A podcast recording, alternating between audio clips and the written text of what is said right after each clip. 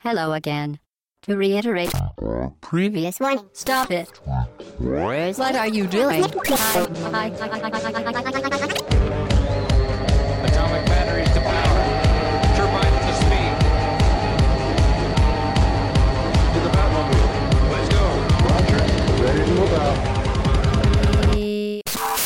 Hello again, très chères auditrices et très chers auditeurs, bienvenue, c'est le podcast au bas gauche droite numéro 133 et nous sommes le 8 mars 2015. Bonne fête à vous très chères auditrices puisque c'est la fête des femmes, enfin la, la- la journée, de, la femme, la fête des femmes. C'est la journée de la femme à toutes celles qu'on a aimées avant et Le maintenant. moment qu'on enregistre.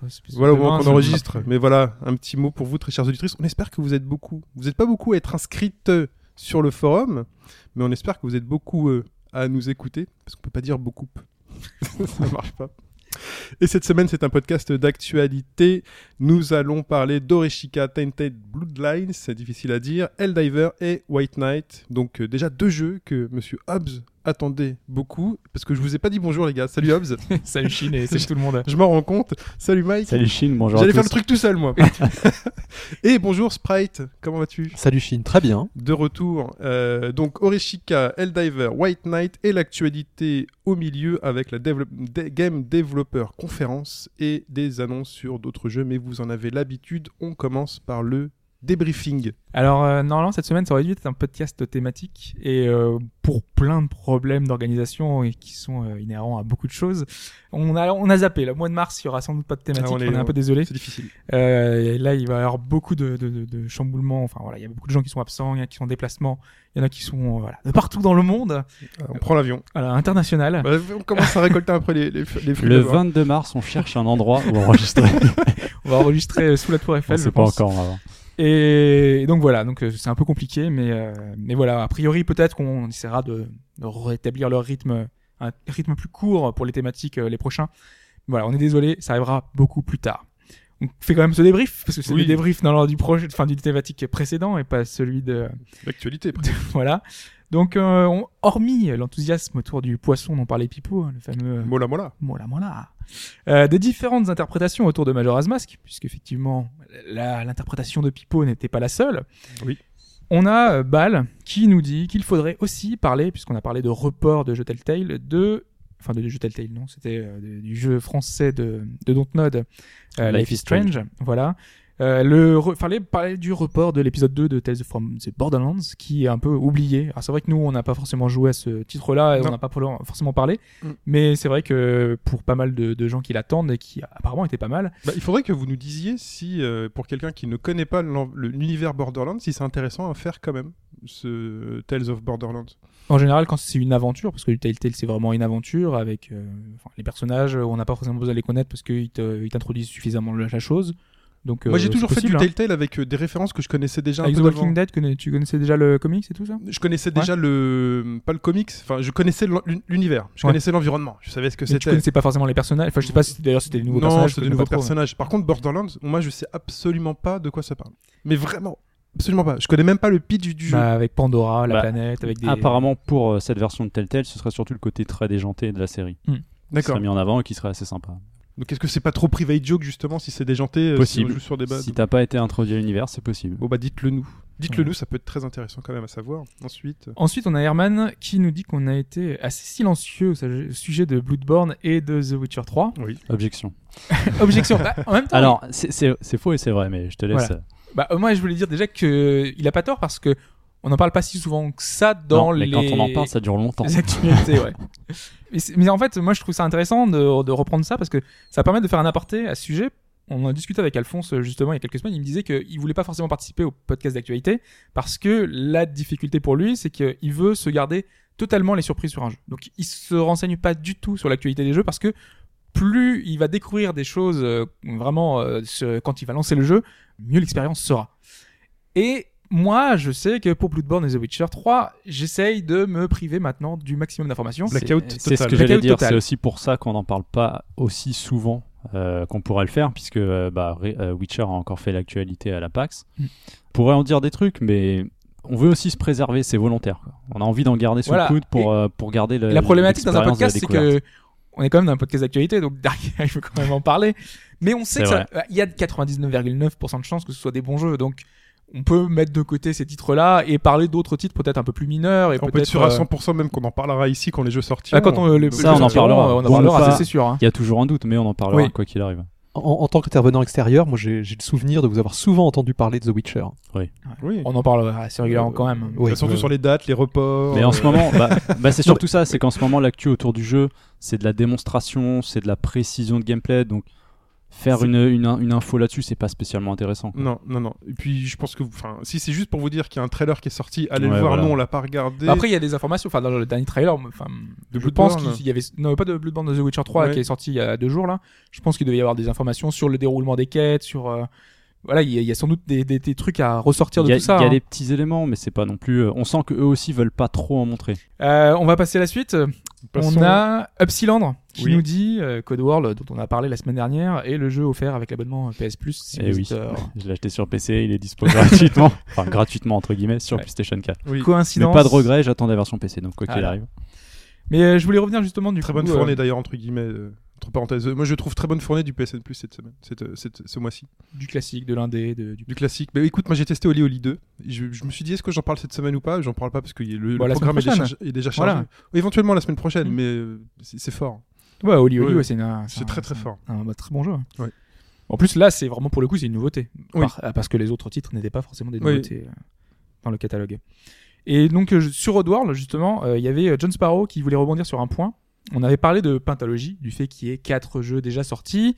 Mais lui se demande si le volet sur, euh, Munch et l'étranger euh, n'était pas des spin-offs et que seuls les deux épisodes co- correspondant aux aventures d'Abe, donc les deux premiers, en faisaient partie. Donc il se posait cette question-là.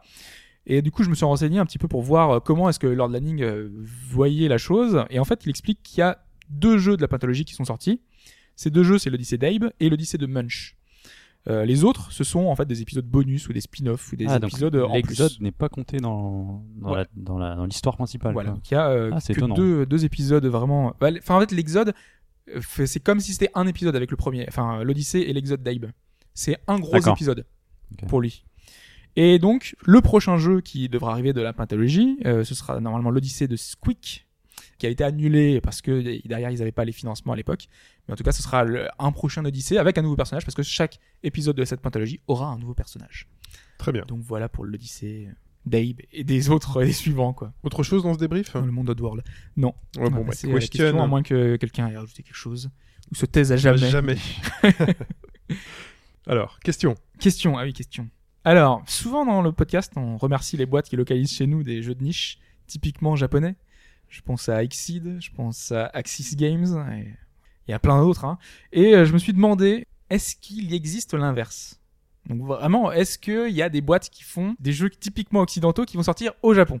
Ah, d'accord. Je me suis demandé si ça existait. Et effectivement, évidemment, il y a des boîtes qui vont sortir un Farming Simulator au Japon. Mais parce que l'agriculture, c'est international.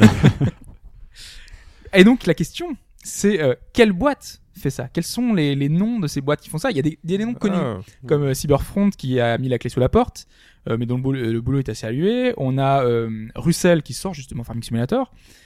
Et on a une boîte plus connue. Alors là, Sprite, je, je me tourne vers toi parce que je sais que tu connais un- peu le sujet. Il y a des, une grosse boîte quand même, enfin une grosse boîte, une boîte qu'on connaît bien et qui, dont on parle souvent, qui édite des jeux occidentaux au Japon. Donc si vous connaissez la réponse, essayez de la jouer euh, Poker Face, tu vois. Je, je- je ne connais pas la réponse, mais je la dis un petit peu comme ça au hasard. J'ai une idée. Voilà, peut-être que Mike a déjà une idée. Donc là, pour le coup, cette boîte-là va sortir The Witcher 3 au Japon. La question, c'est quelle est cette boîte qui va localiser The Witcher 3 au Japon? Je vais vous faire quatre propositions, et il n'y en a qu'une qui est bonne évidemment, puisqu'il y a une seule boîte qui va localiser le jeu. Alors, réponse A. Est-ce que c'est From Software, qu'on connaît surtout en Europe, pour la série des Souls? Là, euh, Est-ce que c'est réponse B, Level 5, qu'on connaît notamment pour les Layton ah, c'est un pif total. Je regarde Sprite et j'essaie de, de- de deviner ses mimiques. Poker Face. Poker face, mais là il fait pas trop poker face, Non. il a du mal. hein. Pour lui, c'est non. Est-ce que c'est réponse C, Spike Chunsoft, qu'on connaît surtout pour ses visual novels Mhm. Et enfin, réponse D, est-ce que c'est Marvelous, qu'on connaît entre autres pour Rune Factory, Harvest Moon, dont on a parlé il n'y a pas si longtemps Voilà, donc celui auquel je pensais n'est pas dans la liste. ça arrange pas du tout. Et donc parmi ces quatre propositions, il y a la boîte qui a localisé, qui va localiser The Witcher 3. Donc, Moi, From je prends, Software. je prends From, Software. C'est que dingue que à je ne sache pas ça. Je le prends, moi. Oui, il y a- y, y deux sérieux candidats là. hein. Moi, je vais mettre. Allez, Ah, j'ai un doute là entre les deux derniers. entre Spike, Sunsoft et Spike, Marvelous. ouais. Moi, je prends Spike Shun- Shunsoft. J'aurais C'est mis, dur à dire aussi, j'aurais hein. mis Spike. Tu peux, hein. Ils ont, ils ont fait beaucoup d'éditions de, de jeux occidentaux, je Ouais, c'est ça qui me gêne. Mhm. Marvelous, euh, c'est plutôt l'inverse, j'ai l'impression. Ça, ressemble, ça ressemble pas à leur euh, jeu en plus. Spike, ils ont une tendance, euh, ils ont pas mal de Allez, jeux. je vais, euh, ouais, je vais sur Spike. Spike aussi. tentez bien. ouais. Je me, sens un peu, je me sens un peu seul. Du Non, coup. ce que j'aurais dit, euh, si elle avait été dedans, je serais tombé dedans. J'aurais dit Square Enix. Parce que Square Enix a pas mal Hmm. justement de localisation occidentale. les, euh, les Batman. ouais. Ouais, exactement. Très Bah, bien. C'est surtout parce que ça leur appartient. Enfin, c'est. Euh, Pas Batman, non, c'est Warner. Ah, c'est Warner. C'était. Je Attends, pensais qu'elle pas Eidos War- C'est Rocksteady Oula, attends, et je confonds. Warner Non, non, pardon. Warner. Je confonds Mhm. avec euh, Deus Ex, Tomb Raider. Oui, ouais. Oui, là c'est Eidos, Pardon. effectivement. Oui. Très bien. Eh ben écoutez, comme d'habitude, réponse à la question en fin de podcast. On vous laisse deviner et nous répond sur Twitter pendant que vous l'écoutez. C'est toujours très rigolo. Et on passe tout de suite à Oreshika Tainted Bloodlines.「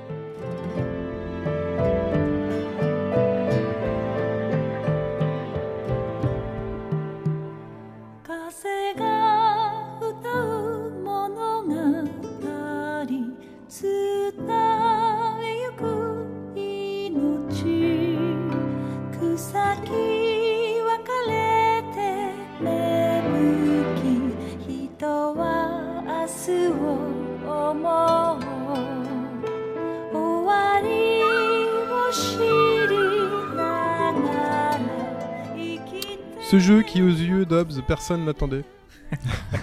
et voilà. Oreshika, Sprite. Alors, faites-nous un topo, les gars. Alors, en fait, ce, ce Oreshika euh, Vita, c'est le, le second épisode de la série, puisque le, le premier est sorti euh, sur PlayStation 1 à la fin des années 90, uniquement au Japon, et c'est un célèbre euh, RPG, très apprécié, puisqu'en fait, le, le principe du jeu consiste en un, en un clan de, de samouraïs qui a été maudit, qui, qui est à la fois stérile et qui ne peut vivre que deux ans.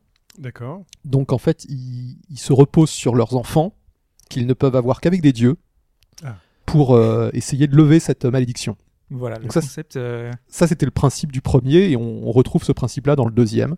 Alors donc, pour résumer un petit peu l'intrigue, je vais commencer par là, parce que ça, ça va permettre de, de comprendre pas mal de choses. Ça se, ça se déroule à Kyoto, Et donc, quand tu dis, excuse-moi, Oui. quand tu dis durée de vie de deux ans, c'est deux ans adultes ou deux ans enfants euh, c'est- c'est-à-dire qu'en fait, ils vieillissent beaucoup plus vite que nous. Ouais. Ils, ils n'ont plus l'apparence d'enfant au bout d'un mois déjà. Voilà, très très vite. euh, tu, tu vois qu'ils grandissent beaucoup beaucoup plus vite euh, qu'à normal. Ouais, ouais, ouais.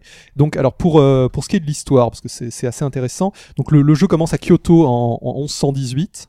Kyoto à l'époque était donc la, la capitale du Japon, et, et cinq trésors nationaux sont volés à la cour. L'empereur, en fait, il, il s'est coquiné avec un sorcier, euh, un genre de Rasputin, Ouais. qui euh, lui conseille de, de faire des sacrifices humains pour euh, apaiser les dieux, puisqu'en fait le- la capitale donc est, est attaquée par des Par à la fois des démons. et je crois qu'il y a des hum, tout un tas de, de, de problèmes climatiques. Donc voilà, donc il décide de, de- va de pas, faire un sacrifice. C'est la merde, quoi. Ouais, ouais, 118 e- Kyoto, exactement. C'est la merde. C'est la merde. Et, et donc le, le, le sorcier de la cour qui s'appelle euh, Abe no Semmei, qui est un personnage assez important, on verra, ça va devenir l'antagoniste de l'histoire, décide de, enfin avec l'empereur, de, de sacrifier le, le clan de samouraïs qui était chargé de la protection des cinq trésors nationaux. Hmm. Ce clan de samouraïs qui est, qui est assez vaste est sacrifié, torturé en place publique, et tout ce qui reste d'eux, c'est une euh, des crânes. Voilà. C'est C'est très Il gay. il reste des voilà. Alors le, le Il a, jeu pris, il a pris sa décision par 49.3. hein. C'est très important de, de- parce que Voilà. les gens n'étaient pas trop contents. donc le jeu commence, ces crânes sont exposés, je crois, en face du- d'une rivière, c'est assez joli. Mm. Oui. C'est assez joli. Bah, il y, a- y a une certaine poésie, une certaine poésie euh, assez, assez, assez sinistre, mais voilà. Et à ce moment-là, en fait, donc ces crânes euh, exposés, euh, À le- tout le monde. exposés à tout le monde, un des dieux donc du, du panthéon japonais euh, descend du ciel, le, le numéro 2 dans l'ordre de, Mm. de la hiérarchie, va proposer un marché au, au crâne. En... Parce qu'il parle au crâne, évidemment. Il parle au crâne, les, Il leur les crânes leur répondent. Les, les yeux. Ouais, ouais, ouais. Parce qu'en fait, il, il- il va leur proposer de, donc de, de les ramener à la vie, mais il faudra supporter donc de la double malédiction dont on parlait tout à l'heure, à la fois une, une stérilité, c'est-à-dire qu'ils ne pourront plus avoir d'enfants avec des, des humains, et ils auront une espérance de vie de deux ans. Ce qui est, un détail très important dans le jeu. Alors c'est assez amusant parce qu'à ce moment-là, on peut interagir euh, via. En fait, on contrôle le crâne et on peut lui donner notre réponse en disant oui, oui, oui, oui. Alors là, il commence à claquer des dents. Et c'est, exactement, c'est exactement ça. J'imagine bien le truc. Et donc euh, le ce dieu numéro 2 qui s'appelle euh, Kitsuto. Alors je sais pas encore bien si c'est un homme ou une femme. Il est, moi, c'est une femme. il est assez euh, Ouais, androgyne. androgyne. ouais. Mm. Bon, donc il, il fait descendre du ciel un autre personnage qui est une là par contre une, bien une femme, Oui. Nueko, qui est un, un personnage aussi Et qui est important. sa sœur, a priori, non? Elle est plus humaine. Je crois qu'elle est, elle est à moitié. Je me demande si elle est pas comme euh, Abe no Senmei, c'est-à-dire un peu une sorcière. Je crois qu'elle est, elle est Ah, plus une déesse. hein. Enfin bon, on en, on en a. Le problème c'est qu'on l'a pas encore vu. On l'a euh, pas encore. Ah, Moi, je- si, moi, je l'ai dans mon équipe. Tu l'as dans ton équipe maintenant. Bon, c'est pas expliqué.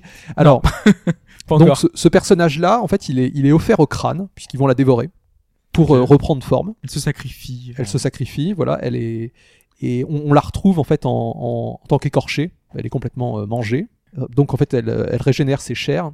Tous ces crânes donc reprennent chair. Et à ce moment-là, ils sont séparés. Ce qui est important de savoir, c'est qu'en fait, c'était un clan assez vaste.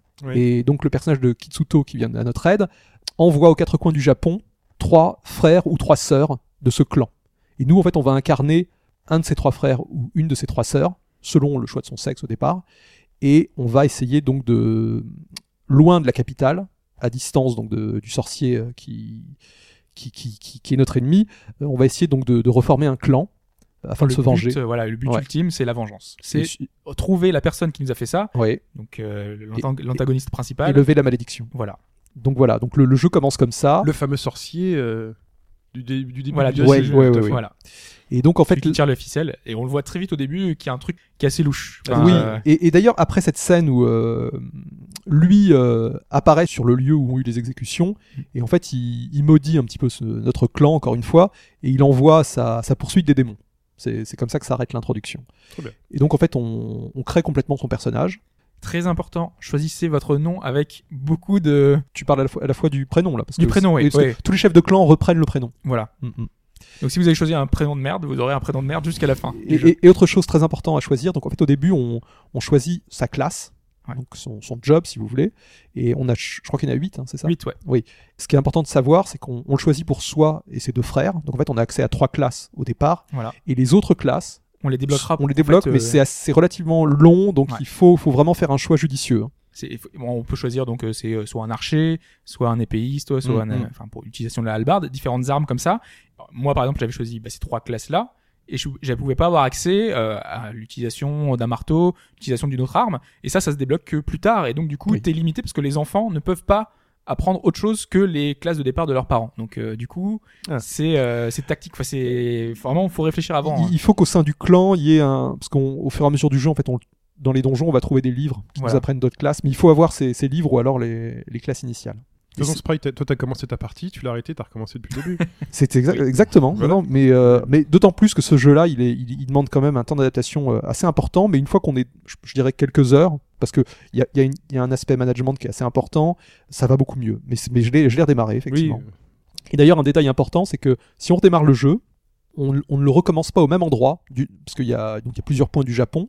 Le jeu en fait euh, euh, redonne de nouvelles cartes, ainsi que les donjons. Parce qu'il en fait le, On a discuté. euh, On Ouais. n'a pas les mêmes donjons. on n'a pas accès aux mêmes donjons quand on commence. C'est bien, il y a un aspect. euh, Alors le jeu, il y a, les donjons ne sont pas euh, génériques. hein. Enfin, c'est non, sont pas pardon. euh, Aléat- enfin, ne sont pas aléatoires, c'est- mm. ils sont bien euh, designés, mais par contre, il, il y en a toute, une flopée dans le monde et on n'a pas on accès a- aux mêmes, On n'a pas accès aux même mêmes, temps. Ouais. selon le. c'est- c'est- rien n'est fixé. Et c'est pour ça que la Ouais. dimension multijoueur est intéressante parce qu'on peut euh, visiter les donjons des autres joueurs. Donc par exemple, il y a Mm. des endroits que t'as peut-être pas encore accès, euh, auxquels t'as pas eu accès. Et ben tu peux aller euh, chez un autre joueur pour aller dans les donjons que t'aurais pas vu euh, jusqu'à maintenant.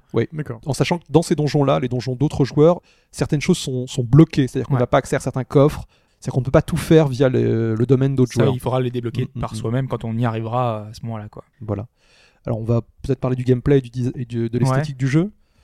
Euh, L'esthétique déjà pour ouais, dire ouais, que ouais, c'est euh, c'est de l'estampe japonaise, c'est un truc Complètement. euh, fabuleux. Enfin, Ça va complètement avec euh, l'histoire du jeu. Parce Ouais. que de ce que tu disais au début, ça fait vraiment très conte Ouais, ouais, japonais. ouais. Bah, c'est... Je crois que certains, certains noms d'ailleurs, euh, le, le sorcier en question là, qui s'appelle Aben Mei, on, on regardait avec Hobbes, c'est un personnage historique qui a vraiment euh, une sorte de Rasputin, donc qui était proche des puissants et Ouais. qui euh, il baigné dans l'occulte. exactement donc, et qui, qui, qui manigançait un petit peu et c'est, c'est tout à fait ça le, le personnage. euh, ouais, le personnage qui est, enfin vraiment, qui est, qui est typé avec une espèce de petite marionnette. euh, c'est- oui, c'est très curieux. On dirait que c'est un, un, ventrilo- un ventriloquiste. Ouais, ouais, avec une espèce de, de- C'est une créature euh, euh, qu'on, qu'on voit souvent dans Shin Megami Tensei, hein, une sorte de je sais pas si c'est coréen ou japonais. Enfin, c'est une sorte de, de démon à, un peu tête de lion. Enfin, c'est très particulier. Ouais, qui, Mhm. qui est vraiment spécial. Tout le tout l'univers, tout le folklore japonais est présent dans ce jeu-là, et c'est très particulier parce que vraiment là, il y a autant, enfin les démons, les, les oni. Donc euh, du coup, on a une variété de un bestiaire euh, assez, assez important de, de figures qu'on retrouve dans plusieurs titres, enfin de- qu'on a pu croiser dans certains jeux. Oui. euh, Et, et là, ils sont, ils sont vraiment dépeints de la façon la plus euh, japonaise possible, telle que vous la voyez si vous allez dans une, euh, voir une expo avec des stamps. Vous allez Oui. voir tous les monstres qui sont souvent très grotesques. Enfin, c'est c'est des personnages avec des ventres un peu distendus, enfin, euh, qui, qui souvent euh, sont nus, euh, montrent leurs fesses. Enfin, c'est vraiment spécial. hein.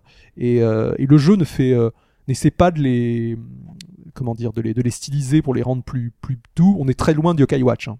Ah non, qui, ça, oui. qui- Ah oui, ce que je veux c'est- dire. C'est vraiment le. le C'est l'anti Yokai Watch. C'est le Tengu, quoi. Le- Ouais, les vrais Tengu. quoi. Oui, oui, tout à fait. On- C'est marrant parce que justement, le, le choix artistique, les- tous nos personnages, eux, par contre, visuellement, ont, ont plus une patte euh, Ouais, euh, japonaise. euh, Enfin, ils ont, ils ont des cheveux bleus. Enfin, ils sont plus doux. Et ils sont modélisés en 3D. euh, Dans un, un genre de cel shading un peu aquarelle. Ouais. Et par contre, les ennemis, euh, c'est des sprites 2D. Ouais, c'est des trucs à plat. euh. Oui, on a presque l'impression des fois d'a- d'affronter du papier. Ouais. Mais c'est voulu, hein. et c'est très bien. Ils sont très bien animés. hein. C'est, Mm. ils dansent souvent les, les démons. Enfin, Une espèce de mouvement avec le décor, certains et, éléments du et les, décor. les combats sont, c'est ça qui est surprenant. À chaque fois, on a l'impression d'être sur une scène, peut-être une scène kabuki, avec Mm. des, des bruits. euh, Il y a beaucoup de tam tam hein, sur, je trouve, dans Ouais. les dans les combats. Enfin, c'est très rythmé. On a toujours l'impression qu'il y a un rythme d'enfer, et les, les ennemis dansent. D'accord. Alors, le, le jeu. Parce que c'est parce que c'est vraiment c'est vu de côté, on a nos quatre personnages comme ça, Mm. euh, les quatre adversaires qui sont enfin quatre, il n'y a pas forcément que quatre, il peut y en avoir huit, enfin il peut y en avoir beaucoup Oui. qui sont positionnés en face et t'as vraiment vraiment l'impression de voir une scène. Alors, oui, on, va rentrer dans le jeu, Ouais. comment ça se passe. En fait, donc le, le temps euh, est assez important puisqu'au bout de, on parle de deux ans d'espérance de vie, mais en fait souvent euh, au départ nos personnages meurent un peu plus tôt. Je Ouais. crois que je, Ils sont plus 18, jeunes, 19 18 mois. ouais. Voilà, c'est ça. Et donc en fait, il faut gérer ce temps. Et on a l'aide d'une euh, belette qui a été transformée en femme, enfin en petite femme. Ah, c'est- fréquent aussi encore ça. Voilà, voilà, et qui, qui va nous servir. Alors elle, elle fait tout. hein. C'est la cuisinière, elle fait le ménage au... parce qu'on a une sorte de grande propriété euh, très chic à la japonaise et on a, on, est un peu les, les maîtres du village local. Voilà, donc elle fait tout le ménage et en plus elle nous prodigue ses conseils. Elle organise, elle peut organiser nos journées, nous indiquer ce qui est. Elle peut faire quasiment tout, jouer à ta place presque. Ouais. Parce que C'est tu vrai peux, que tu peux automatiser et, Exactement. euh, et faire. Donne-moi des conseils sur tout mon planning de la, de- du mois en cours et elle va te faire toutes les actions du mois en cours. Parce que quand tu démarres, t'es un peu perdu. Euh, T'as le choix, par exemple. Euh, en... C'est pas un peu, c'était complètement Ouais, perdu. ouais. Donc tu- ça se passe par mois. En un mois, tu peux soit aller dans un donjon, en sachant que les hum, passages dans les donjons, tu as du temps. Tu as une sorte Voilà. de cadran en bas de l'écran avec des flammes bleues, et ces flammes bleues commencent à disparaître. Et on va dire que, je sais pas pour toi, euh, parce que selon le mode de difficulté choisi, le Au temps début, passe plus ou moins vite. C'est un, un des trucs qui, est- qui est sympa, je trouve, c'est qu'au début du jeu, on te demande combien de temps tu veux investir dans le jeu. Donc si tu veux investir 30 heures, est-ce que tu veux investir 50 heures, est-ce que tu veux investir 70 heures ou 100 heures? Mm. Donc fonction de ce que tu veux, le jeu s'adapte. Et euh, du coup, bah, les donjons seront plus longs, les ennemis euh, auront plus de vie. Oui. Et du coup, le rythme est beaucoup plus lent.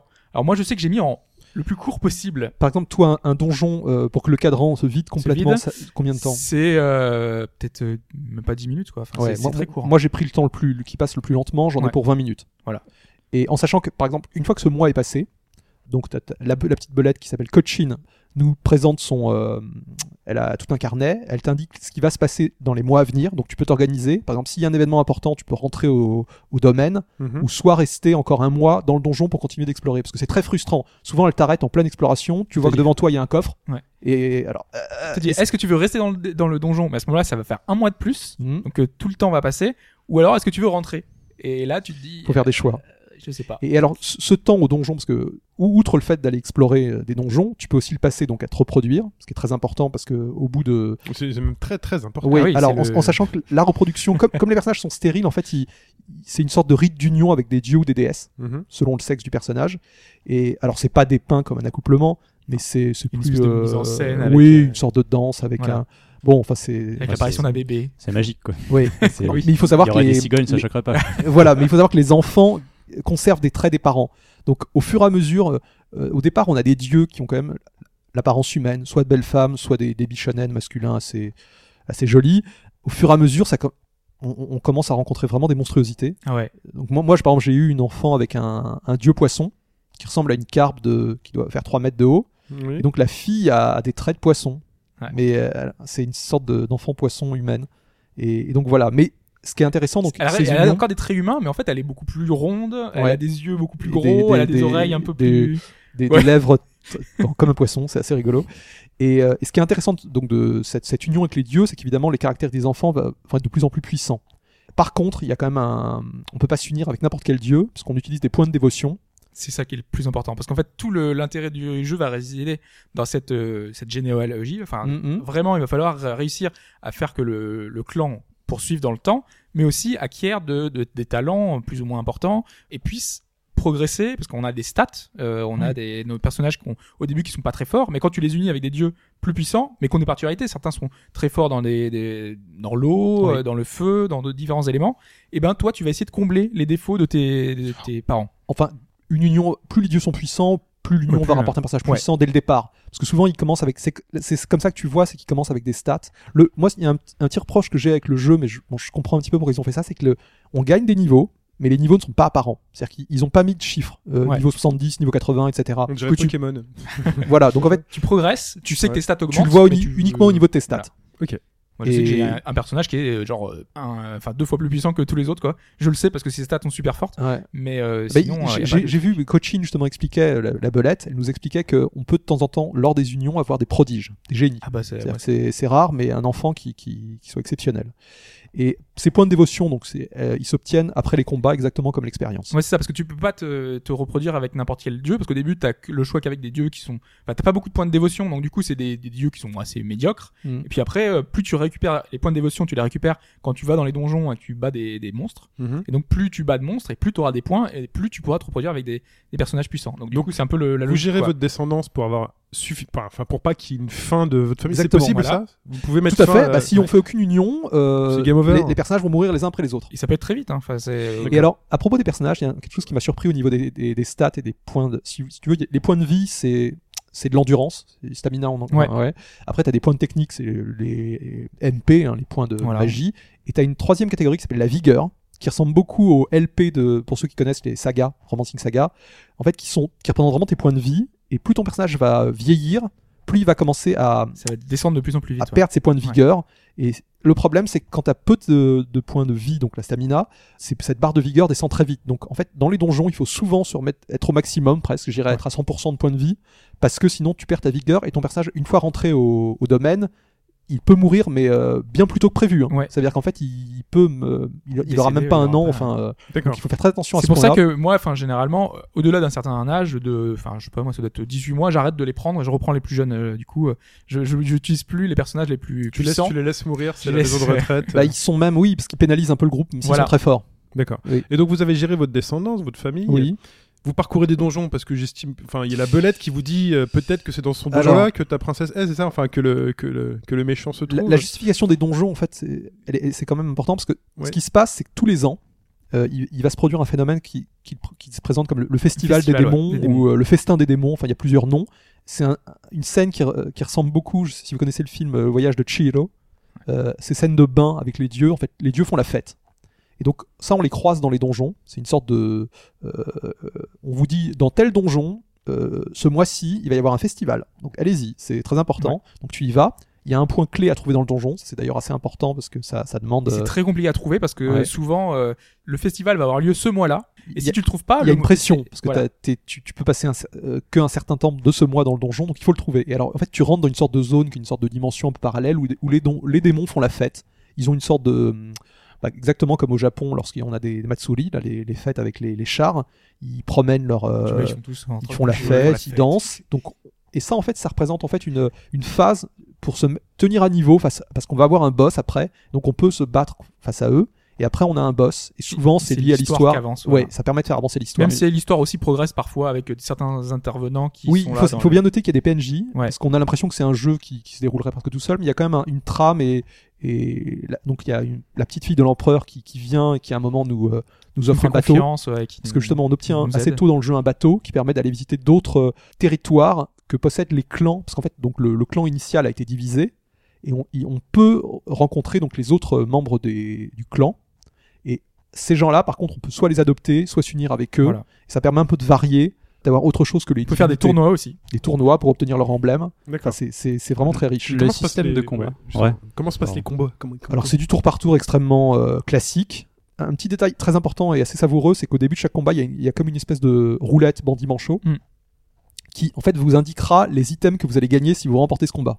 Ah. Donc c'est extrêmement euh, Pas, motivant. et pas forcément remporter le euh, combat, c'est si vous avez battu tout, enfin Le leader. Le leader. Ouais, Parce que ce qu'il faut noter, c'est que pendant ces combats, en fait, on a une, euh, il y a beaucoup d'ennemis en général, Ouais.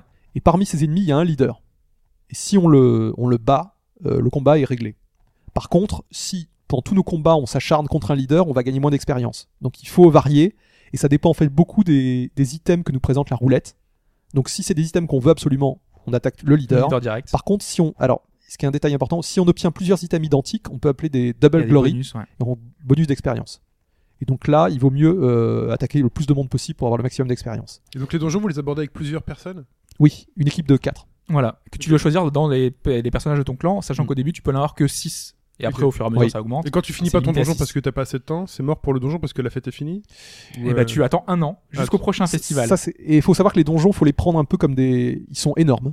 Et en fait, Ouais. c'est- vraiment par couche. C'est-à-dire qu'en fait, au départ, t'as pas toutes les clés, parce que dans les donjons, tu trouves des clés, et tu peux- t'as pas accès à toutes les zones. qui sont Et alors, bloquées, ce, qui est, ce, qui est, ce qui est compliqué, ce qui est, bon, ce, qui, ce qui est un peu le sel du jeu, c'est que telle clé va ouvrir telle porte dans l'autre donjon. Donc il faut, il y a beaucoup d'allers-retours et, et les donjons sont très beaux. hein. Ouais. J'ai été surpris par l'esthétique et le, la variété. Et puis en plus, euh, là, en fait, ils changent en fonction des saisons. Donc par exemple, Mm. si t'es en, Oui. en, en été, il va y avoir certains passages qui, qui vont être débloqués parce que il y a l'eau et a débaissé- la marée a baissé ou certaines choses comme ça. En fait, euh, le, D'accord. le niveau change et t'as des, des branchements qui sont différents Il a, en fonction des il y a saisons. pas un peu de frustration dans tout ça de voir que tout est limité en temps à chaque fois? Bah, Peut-être peut-être à la première partie. Au début, ouais, c'est compliqué. Enfin, je, c'est- je trouve- que c'est quelque chose que c'est un peu des mécaniques que tu apprends et tu t'a- t'apprends à jouer avec. C'est-à-dire que si tu fais par exemple, si tu vas dans les menus, le temps s'arrête. Il y a quand même des, des moyens un petit peu de contourner les choses et tu peux aussi courir dans les donjons, ce qui est très important et ce qui même te permet si vraiment de. stamina, mais, Parce que je- moi j'ai pas encore vu, mais il y a pas de checkpoint. Tu peux pas redémarrer un donjon dans une zone tout, le temps au début. Comme ils sont très grands. Par c'est pour contre, ça qu'ils disent qu'il faut courir jusqu'au comme tu peux courir et que tu commences plus ou- de plus en plus à connaître le le, Le chemin par cœur, le, le chemin. Mm. Euh, le seul peut-être point négatif vis-à-vis du donjon, c'est qu'il n'y a pas de, de map. euh, c'est ce que tu Ouais. disais. Hein, euh, Par exemple, euh, je devais trouver la fête, moi, euh, l'endroit pour avoir le, la deuxième, le deuxième festival. Et euh, je, je suis rentré et au bout d'un mois, bah, j'ai toujours pas trouvé. Et à ce moment-là, je fais qu'est-ce que je fais? En fait, j'avais sauvegardé avant le donjon exprès et j'ai pendant les mois suivants, eh ben, je me suis amusé à chercher le donjon. Après, j'ai chargé, je suis retourné et je savais où il était, donc du coup, j'y suis allé directement quoi. Mais avec une carte, ça aurait été peut-être plus simple parce que du coup, j'aurais peut-être vu où est-ce qu'il était, tout ça. C'est triché ça, non? Ouais, c'est un Bah, peu. c'est triché, oui, c'est triché. Mais après, sinon, c'est un, je dois attendre un an, donc du coup. euh, je, je pense que c'est un jeu qui va peut-être nous, nous redemander à dessiner des, de redessiner Ouais. vaguement les donjons pour vrai. savoir au moins, par exemple, dans tel donjon, il y a telle porte à ouvrir et le garder en mémoire. Par contre, bon, je vous rassure, on a quand même une mini-map en bas Ouais. qui indique la zone. hein. C'est déjà ça, mais il manque peut-être une grande map, je trouve. Surtout, ça doit être frustrant de perdre un prodige ou quelqu'un qui avait des super stats. Complètement. Et- et je te, je te dis, enfin, le, le fait de perdre un membre de la famille, souvent le chef, puisque au contraire d'un, je vais prendre l'exemple des Fire Emblem où c'est ta faute à toi qui Mm, fera mm. disparaître le personnage si tu choisis l'option. Oui. Là, quoi qu'il arrive, il va mourir. Puisque Voilà. de toute façon, au bout Oui, de deux oui. ans, c'est terminé. ouais. Et alors tu peux quand même le, essayer de le prolonger que- de quelques mois en achetant, parce qu'il y a un apothicaire au village. garantie. Il faut savoir qu'il y a en plus un, un- un aspect management du village, c'est-à-dire que tous les mois on peut Ouais. investir dans telle ou telle boutique pour gagner euh, plus Des de choses et faire venir des plus de, de gens. Et il y a un apothicaire, on peut acheter des teintures, je sais pas comment ils appellent en français, comment tincture, Si c'est teinture. teinture. Ouais. Et en fait on si on, on soigne en rajoutant un peu de vigueur au personnage. Alors souvent ça peut le faire durer un mois ou plus, mais c'est souvent il Ah, est c'est condamné. léger. Et d'ailleurs, à ce sujet, il y a des DLC qui permettent de, payer pour avoir, euh, étendre la vie, euh, tout ça. Il y a plein de petits trucs comme ça Mmh. euh, qui sont tentants, mais que tu, que tu fais pas, mais voilà, il y a ce Alors, qui existe. pour, pour résumer, je crois qu'avec cette version, donc, qui est, le, qui est le- la- le premier jeu de la série à sortir en, chez nous, on, on comprend pourquoi la série a eu un, un tel succès sur PlayStation 1. Et c'est vrai que ça, ça ne ressemble à rien. Enfin, ça, rien n'a été fait dans ce genre-là. C'est extrêmement riche. hein, vraiment, il y a beaucoup, beaucoup. Là, on a décrit, mais même pas un dixième Ouais, du jeu. ouais, ouais. Parce que le jeu, il y a la belette, elle est là pour t'aider parce que il y a tel, c'est tellement riche, il y a tellement de choses. Le guide, il fait, euh, il est gros comme ça, il fait plusieurs centimètres, hein, vraiment. hein. Donc euh, c'est des, des milliers, des milliers de pages pour expliquer les fonctionnements parce que c'est un jeu de gestion. C'est presque un jeu de gestion. euh, toutes, toutes les mécaniques qu'il y a à faire, la ville qu'il va falloir gérer avec des milliers d'habitants. Gestion, Euh, alors les Sims, enfin, euh, là, faut gérer son, sa, sa, sa Les descendance. descendances, parce qu'il y a plein de trucs compliqués. Parce que, par exemple, il y a, moi, là, il y a- activités. cette semaine, j'ai récupéré un talent secret. Enfin, c'est Ouais. un truc que tu débloques euh, une fois de temps en temps. T'as ton, Co- Comment tu l'as eu? Secret Art? Ouais, un Secret Arts. Ouais. Bah, il l'a débloqué euh, pendant un combat contre un boss. Il a fait, ah, il est super technique. Ah, il l'a appris sur il le. l'a pris euh, comme ça, Ah, pendant comme, le dans, combat. comme dans un saga, d'accord. Ouais, complètement. Il a ouvert ses chakras. Ça, ça c'est la technique la plus forte, j'imagine. Ouais, bah du coup c'est un triple, enfin c'est un archer euh, Et- triple coup. J'ai j'ai- j'ai vu que le, en général, le personnage peut le, le C'est ça, donner à il le son enfant. transmettre seulement à son enfant. En fait, Ah. du coup tu peux pas. euh, Oui, parce que faut savoir, euh, pour en rentrer dans le détail du, du système de combat, les skills, en fait, euh, tous les personnages partagent une pool de skills, mais il faut qu'ils aient euh, un certain niveau de stats pour les apprendre Voilà. à les utiliser. Et sinon tu peux euh, avoir un mentor. Enfin certains personnages peuvent apprendre des choses de les, les enfants peuvent apprendre de certains personnages. Donc du coup ils peuvent apprendre plein de compétences parce qu'il y a En- vraiment beaucoup beaucoup. En de sachant que les compétences. secrétaires, je crois qu'il y en a 8 ou 9 par euh, euh, classe, j'ai Ouais. vu ça. Donc c'est c'est vaste, hein, c'est c'est riche. Donc gérer, gérer le village, gérer sa descendance, Oui. euh, Euh, parcourir les donjons. Oui. Il y a un petit côté roguelike en plus. euh, Euh, puisque vous, y, vous, y- vous en sortez, vous y revenez. en- Oui, il y a cette dimension. Il faut le voir un peu comme un, un RPG où finalement le donjon est très, un peu comme, euh, je dirais, les Persona 3 et 4. Vous voyez ce que je, enfin surtout Persona 3, Mm. qui avait un donjon immense et en fait tous les jours on revenait un peu, bon, on faisait un nouvel étage, mais c'est cette dimension-là. C'est des donjons très vastes. Et il a vraiment un côté dungeon crawler. hein. Faut pas le voir comme un RPG, Ouais. euh, un JRPG classique. hein. Ça n'a rien à voir d'ailleurs. On l'a pas dit, c'est en français. Enfin, c'est en Ouais, français. Le, c'est tout est tout est traduit, donc c'est extrêmement bien parce qu'il y a vraiment beaucoup de choses à lire et à comprendre. Et si c'était en anglais, moi je sais que j'aurais eu beaucoup plus de difficultés pour euh, certaines subtilités qui sont assez euh, compliquées. Détail très important, euh, le jeu est vendu 20 euros. Ouais. Il faut savoir qu'au Japon, c'est un jeu Vita qui, qui sortait à un prix euh, normal. Donc on a, on a une chance énorme. Là, Sony nous fait une fleur. Euh, c'est c'est une super occasion. Mais il n'y a pas de boîte, c'est en démat. Ah, c'est uniquement des maths Ouais. malheureusement, mais euh, c'est un très bon prix pour un pour un jeu qui, qui a les, les production values d'un. Je pense que su- sur Vita, ça va être difficile de trouver un RPG original, pas un remake, hein, aussi euh, impressionnant et avec qui, qui a nécessité un tel travail. Visuellement, avec un système de qui est super intéressant. Su- Surtout, ne, ne, ne le mélangez pas avec un indé. Hein. C'est Ouais, un, un indé, gros hein. gros jeu. C'est-à-dire qu'au Japon, ils ont travaillé plusieurs années dessus. Enfin, c'est. Il a été mis en avant là-bas au Ouais, Japon avec beaucoup de pubs. Mm. Euh, c'est pour ça que moi ça m'étonnait parce que c'est vraiment un titre Sony. C'était un titre qui était poussé. C'est Alpha System derrière qui a, qui a énormément bossé sur des titres, euh, des RPG qui sont très très connus, Mm. très chers à Pipo. Ouais. Euh, vraiment. C'est pour ça que c'est étonnant que ce titre-là ait bénéficié de si peu de communication et qu'il y ait si peu d'intérêt finalement des joueurs parce que derrière on veut le mettre en avant. Alors, parce que il y aura, peut-être plus d'écho parce que les, les premières notes euh, sont très sont très positives. bonnes. Ouais. Même dans la presse, donc c'est c'est pas juste un jeu de niche. hein. Ouais, Très bien. Donc ça s'appelle Oreshika Tainted Bloodlines. Vous cherchez ça sur le PSN de votre PS Vita et il est temps de passer à l'actualité de la semaine.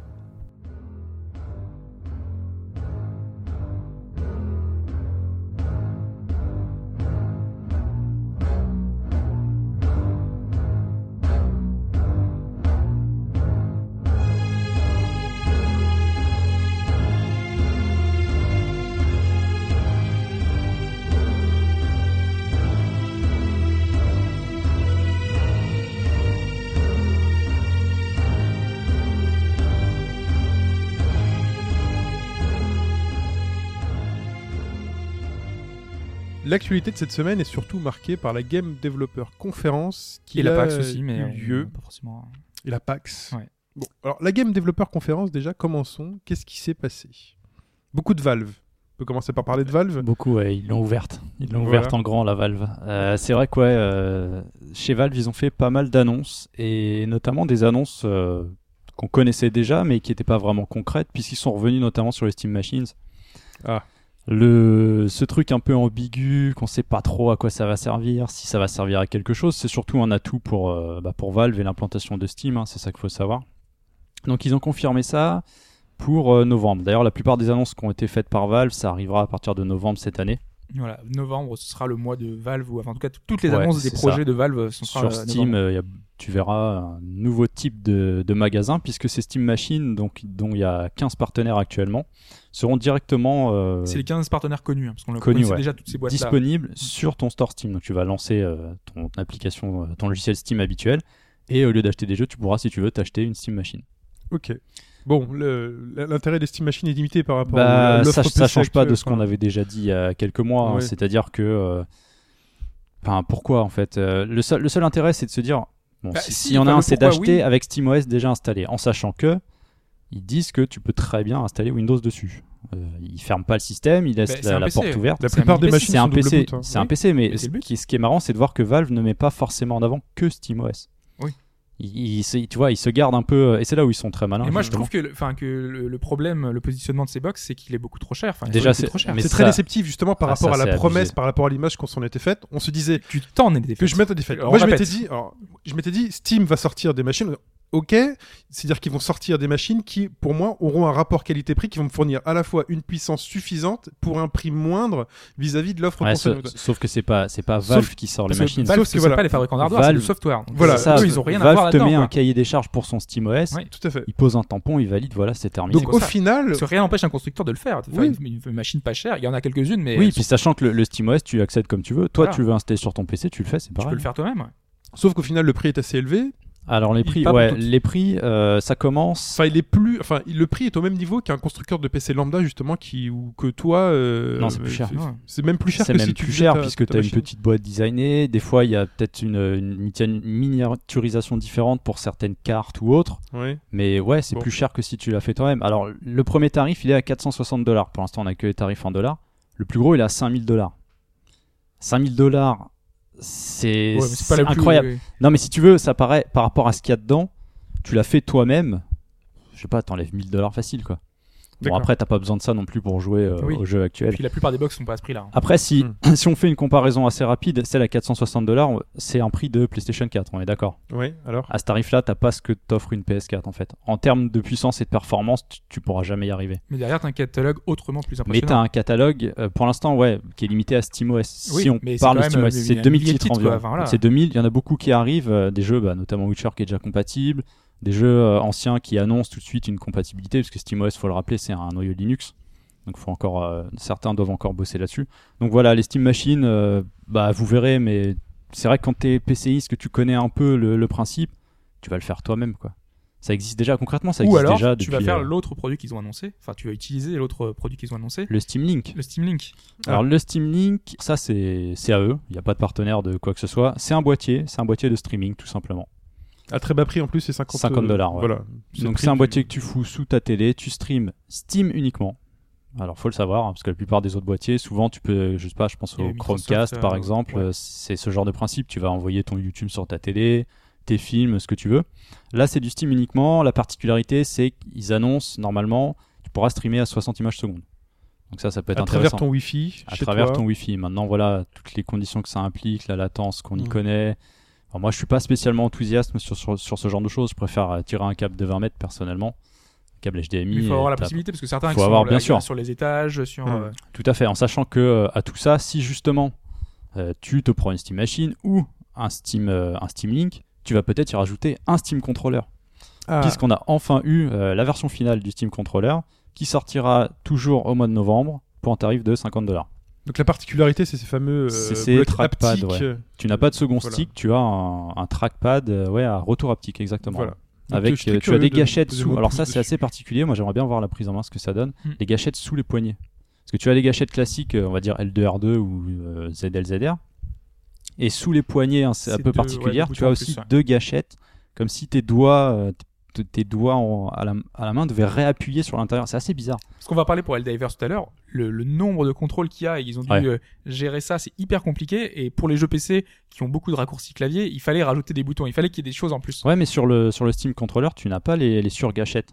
Euh, c'est- pour ça, il Ils- me ils semble. En, gros, il me semble que ça remplace. euh, c'est parce que c'est des grosses gâchettes. Il me semble qu'il n'y a pas de Ah, il me semblait qu'il y avait les deux gâchettes justement. euh, À vérifier, en- ouais. en plus. J'ai un doute là-dessus. Bon, en tout cas, ça fait quand même pas mal de temps qu'ils bossent dessus. On espère ils qu'ils ont bien bossé le Ils truc. ont beaucoup modifié les, enfin, Oui. des- par rapport au modèle original. Ouais, il a changé départ, plusieurs fois, changé, ouais. Là, c'est final. Hein. C'est final, ouais. Ce, qui, ce qui est pas choquant au final, c'est juste que euh, on a vu les versions du, du contrôleur. Euh, Rappelez-vous, si peut-être vous aviez vu passer cette actualité, le pad Xbox One, il y a eu 50 prototypes avant de- d'avoir ce qu'ils Hmm. voulaient. Quoi. Des maquettes, il y en avait sur une table, ils te les montraient. C'était euh, c'était assez étonnant de voir En tout ça. cas, on rappelle l'intérêt de ce modèle-là, c'est que grâce euh, finalement à ces trackpads, on va pouvoir jouer à des jeux qui demandent une précision C'est- accrue. c'est donc, les jeux typé PC qui est- pour qu'ils soient joués sur votre télé. Quoi. On pense à un jeu de stratégie où Hmm. le pointeur de la souris exemple, là, il y a fait tout. Total War, il y a Voilà, des choses c'est comme ça. ça. qui vont demander un peu de précision, et donc du coup, euh, a priori, ça fonctionne d'après les premiers retours. Ça a l'air de bien fonctionner. Ouais. Et bah, le gros morceau qu'on attendait en rumeur depuis un petit Qu'ils avaient moment. un peu annoncé aussi. Voilà, c'est ça. C'est euh, même finalement dévoilé avant. Avant la. Non, mais non, non, ils jamais dévoilé. Enfin, Dévoilé non, mais on savait qu'ils bossaient sur le sujet. C'est euh, la réalité euh, virtuelle Ouais. avec euh, HTC pour le coup, le HTC Vive. Justement, quand je disais c'était avant, HTC a révélé son truc avant le début de la, de la GDC. Ah, c'est ça, tu veux dire. Oui, Oui, c'est oui, oui. Oh, c'est quoi C'est la veille, non?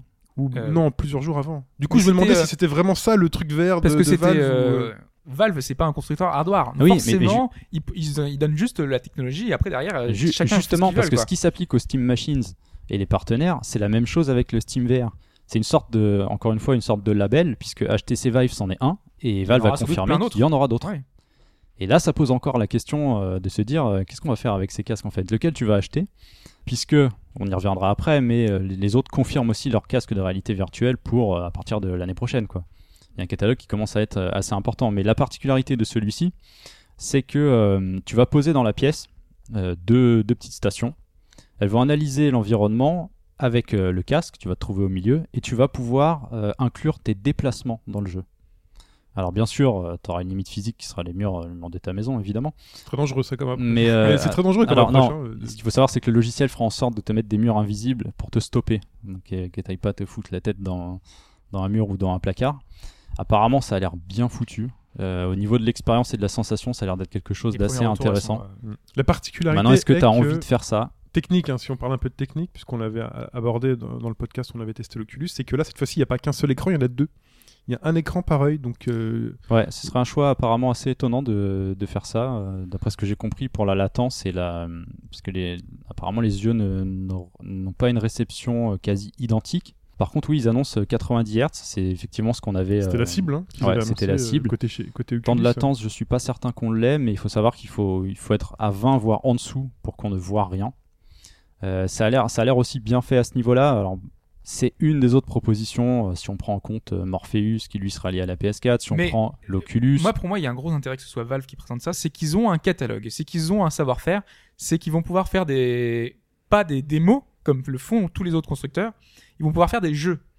Et l'un des jeux, parce que souvent, qu'est-ce qu'on avait dit qu'était- qu'est-ce que c'était l'idéal, l'expérience idéale d'un d'un jeu euh, Oculus? C'était un jeu qui soit lent, un jeu où on puisse prendre son temps où dans une re- où t'es pièce, relativement passif. où t'es ouais. relativement passif.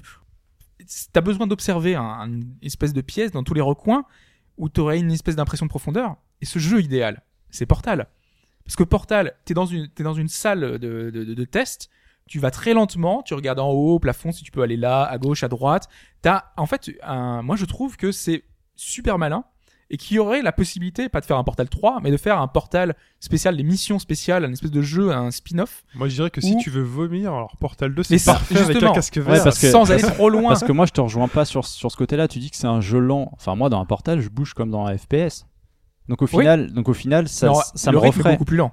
Le rythme est plus lent, mais ça me referait le même problème pas que j'ai un eu. fast FPS, quoi. Non, mais re- regarde ce qu'on a fait. Le... Pire. Je trouve que c'est pire parce que vraiment, t'as- t'es sans dessus dessous. Non, je, mais- re- je reprends euh, la démo, euh, la démo qu'on a fait sur l'Oculus. Bon, faut Ouais. savoir que l'Oculus n'était pas terminé. On a fait un podcast là-dessus, hein, si vous voulez Ouais, réécouter. voilà. Peut-être que ça, ça induit sur, euh, sur les sensations. Mais on avait fait, euh, j'avais fait une démo un peu euh, horrifique où il y a le déplacement euh, de la tête et le déplacement au stick. Et on sent un malaise, quoi qu'il arrive. Pourtant, c'était lent. C'était relativement lent. On avait dit, il y a certaines expériences qui sont extrêmement bien faites, et ces expériences-là, c'était Half-Life 2.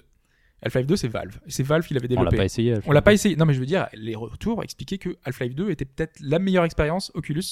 C'est parce Ouais. que c'est un titre Du coup, assez lent. je l'ai pas, je l'ai pas essayé. Eh ben ouais, ouais, c'est vrai que j'aimerais savoir euh, Et euh, parce normalement, qu'Half-Life 2, bon, c'est un FPS à bouge quoi. C'est un. Ouais, c'est Si un ça marche. Non, mais ce qui me fait peur, moi, dans un c'est pas portal. si de- rapide Half-Life. Quand tu dis que Portal c'est lent, c'est juste que quand tu te lances dans une euh, dans dans dans Oui, le, c'est pour dans ça le que je dis- portail, c'est pour ça que j'ai un tu- spin-off. Oui, il c'est faut que tu te retournes quoi. Faut que tu bouges.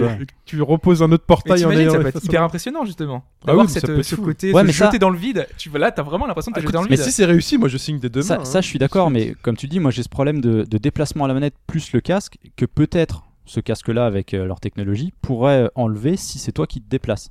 Si finalement tu gères tout en bougeant dans ta pièce, dans ta chambre ou je ne sais quoi, plus la tête, à ce moment-là, t'enlèverais une composante de malaise.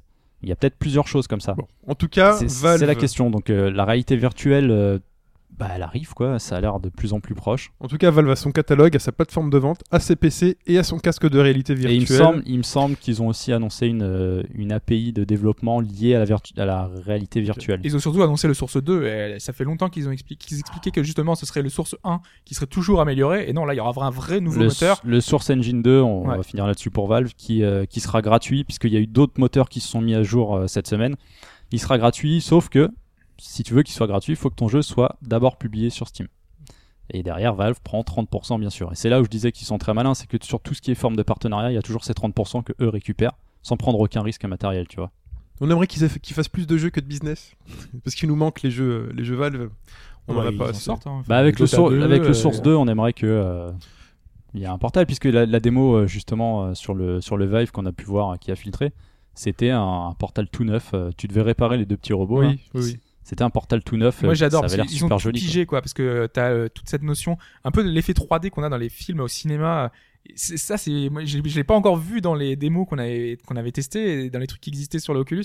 Donc euh, je suis sûr qu'ils peuvent faire des trucs mais fabuleux quoi. Non, euh, Valve, c'est vrai que Valve donne Ah, C'est la machine à rêve. hein, Valve. Ah, c'est la machine C'est à vrai, rêve. faudra Mais bon, voir là, c'est hein. beaucoup la machine à pognon. En Combien tout de cas, casques, mais combien de Valve ça fait des années qu'on attend Bah Half-Life oui. 3 qu'on Bah attend Portal 3 euh, c'est la derrière machine- tu tu t'as beau rêver il y a Ah, pas ils, a- grand chose pour ils l'instant. attendent peut-être ça. Hein. Half-Life final, 3 avec un casque. De toute façon, ils ont toujours expliqué qu'Half-Life 3 arriverait le jour où ils ont une nouvelle idée de gameplay. Enfin, une nouvelle idée derrière, euh, une nouvelle mécanique. Parce que Half-Life 2 a introduisé toute la physique, euh, tous les nouveaux éléments. Ils veulent pas faire un jeu de plus. C'est quoi. clair. Parce que c'était le moteur source. Et c'était juste euh, ouf Et quand là, il est sorti au- le et moteur là, on source. passe aux sources 2. Alors attention. La gestion de la physique. est- Bah, C'est moi un j'attends. On n'a rien vu hein, ça du source 2. Si on l'a vu. Si, vite si, fait la dans démo de Portal. on n'a rien vu de, de- de démarquant par rapport au premier. Quoi. Ah si, ça a l'air, Si, euh, si, ça a l'air beau. Euh, le problème, c'est que la vidéo est filmée avec un téléphone à la con, donc tu vois pas très bien, mais tu sens qu'il y a des effets qui sont autres. Textures et effets, tu sens qu'il y a quelque chose. euh, Bah, c'est un nouveau moteur, il faut vraiment qu'il en envoie plein, plein la vue. Quoi. Bon, on en attend beaucoup, euh, peut-être trop. de Bah, on verra. euh, J'espère qu'on aura des de démos un peu officielles. Euh, quoi d'autre dans cette GDC Microsoft, Oui. qui a annoncé euh, quelques petites choses. Bon, ils ont surtout euh, mis en avant le côté cross-buy, cross-play. Alors ça, de c'est très intéressant. Xbox One et Windows 10. Donc enfin, ils vont essayer de faire un. Donc c'est ça, on va toujours vers l'unification de leur système.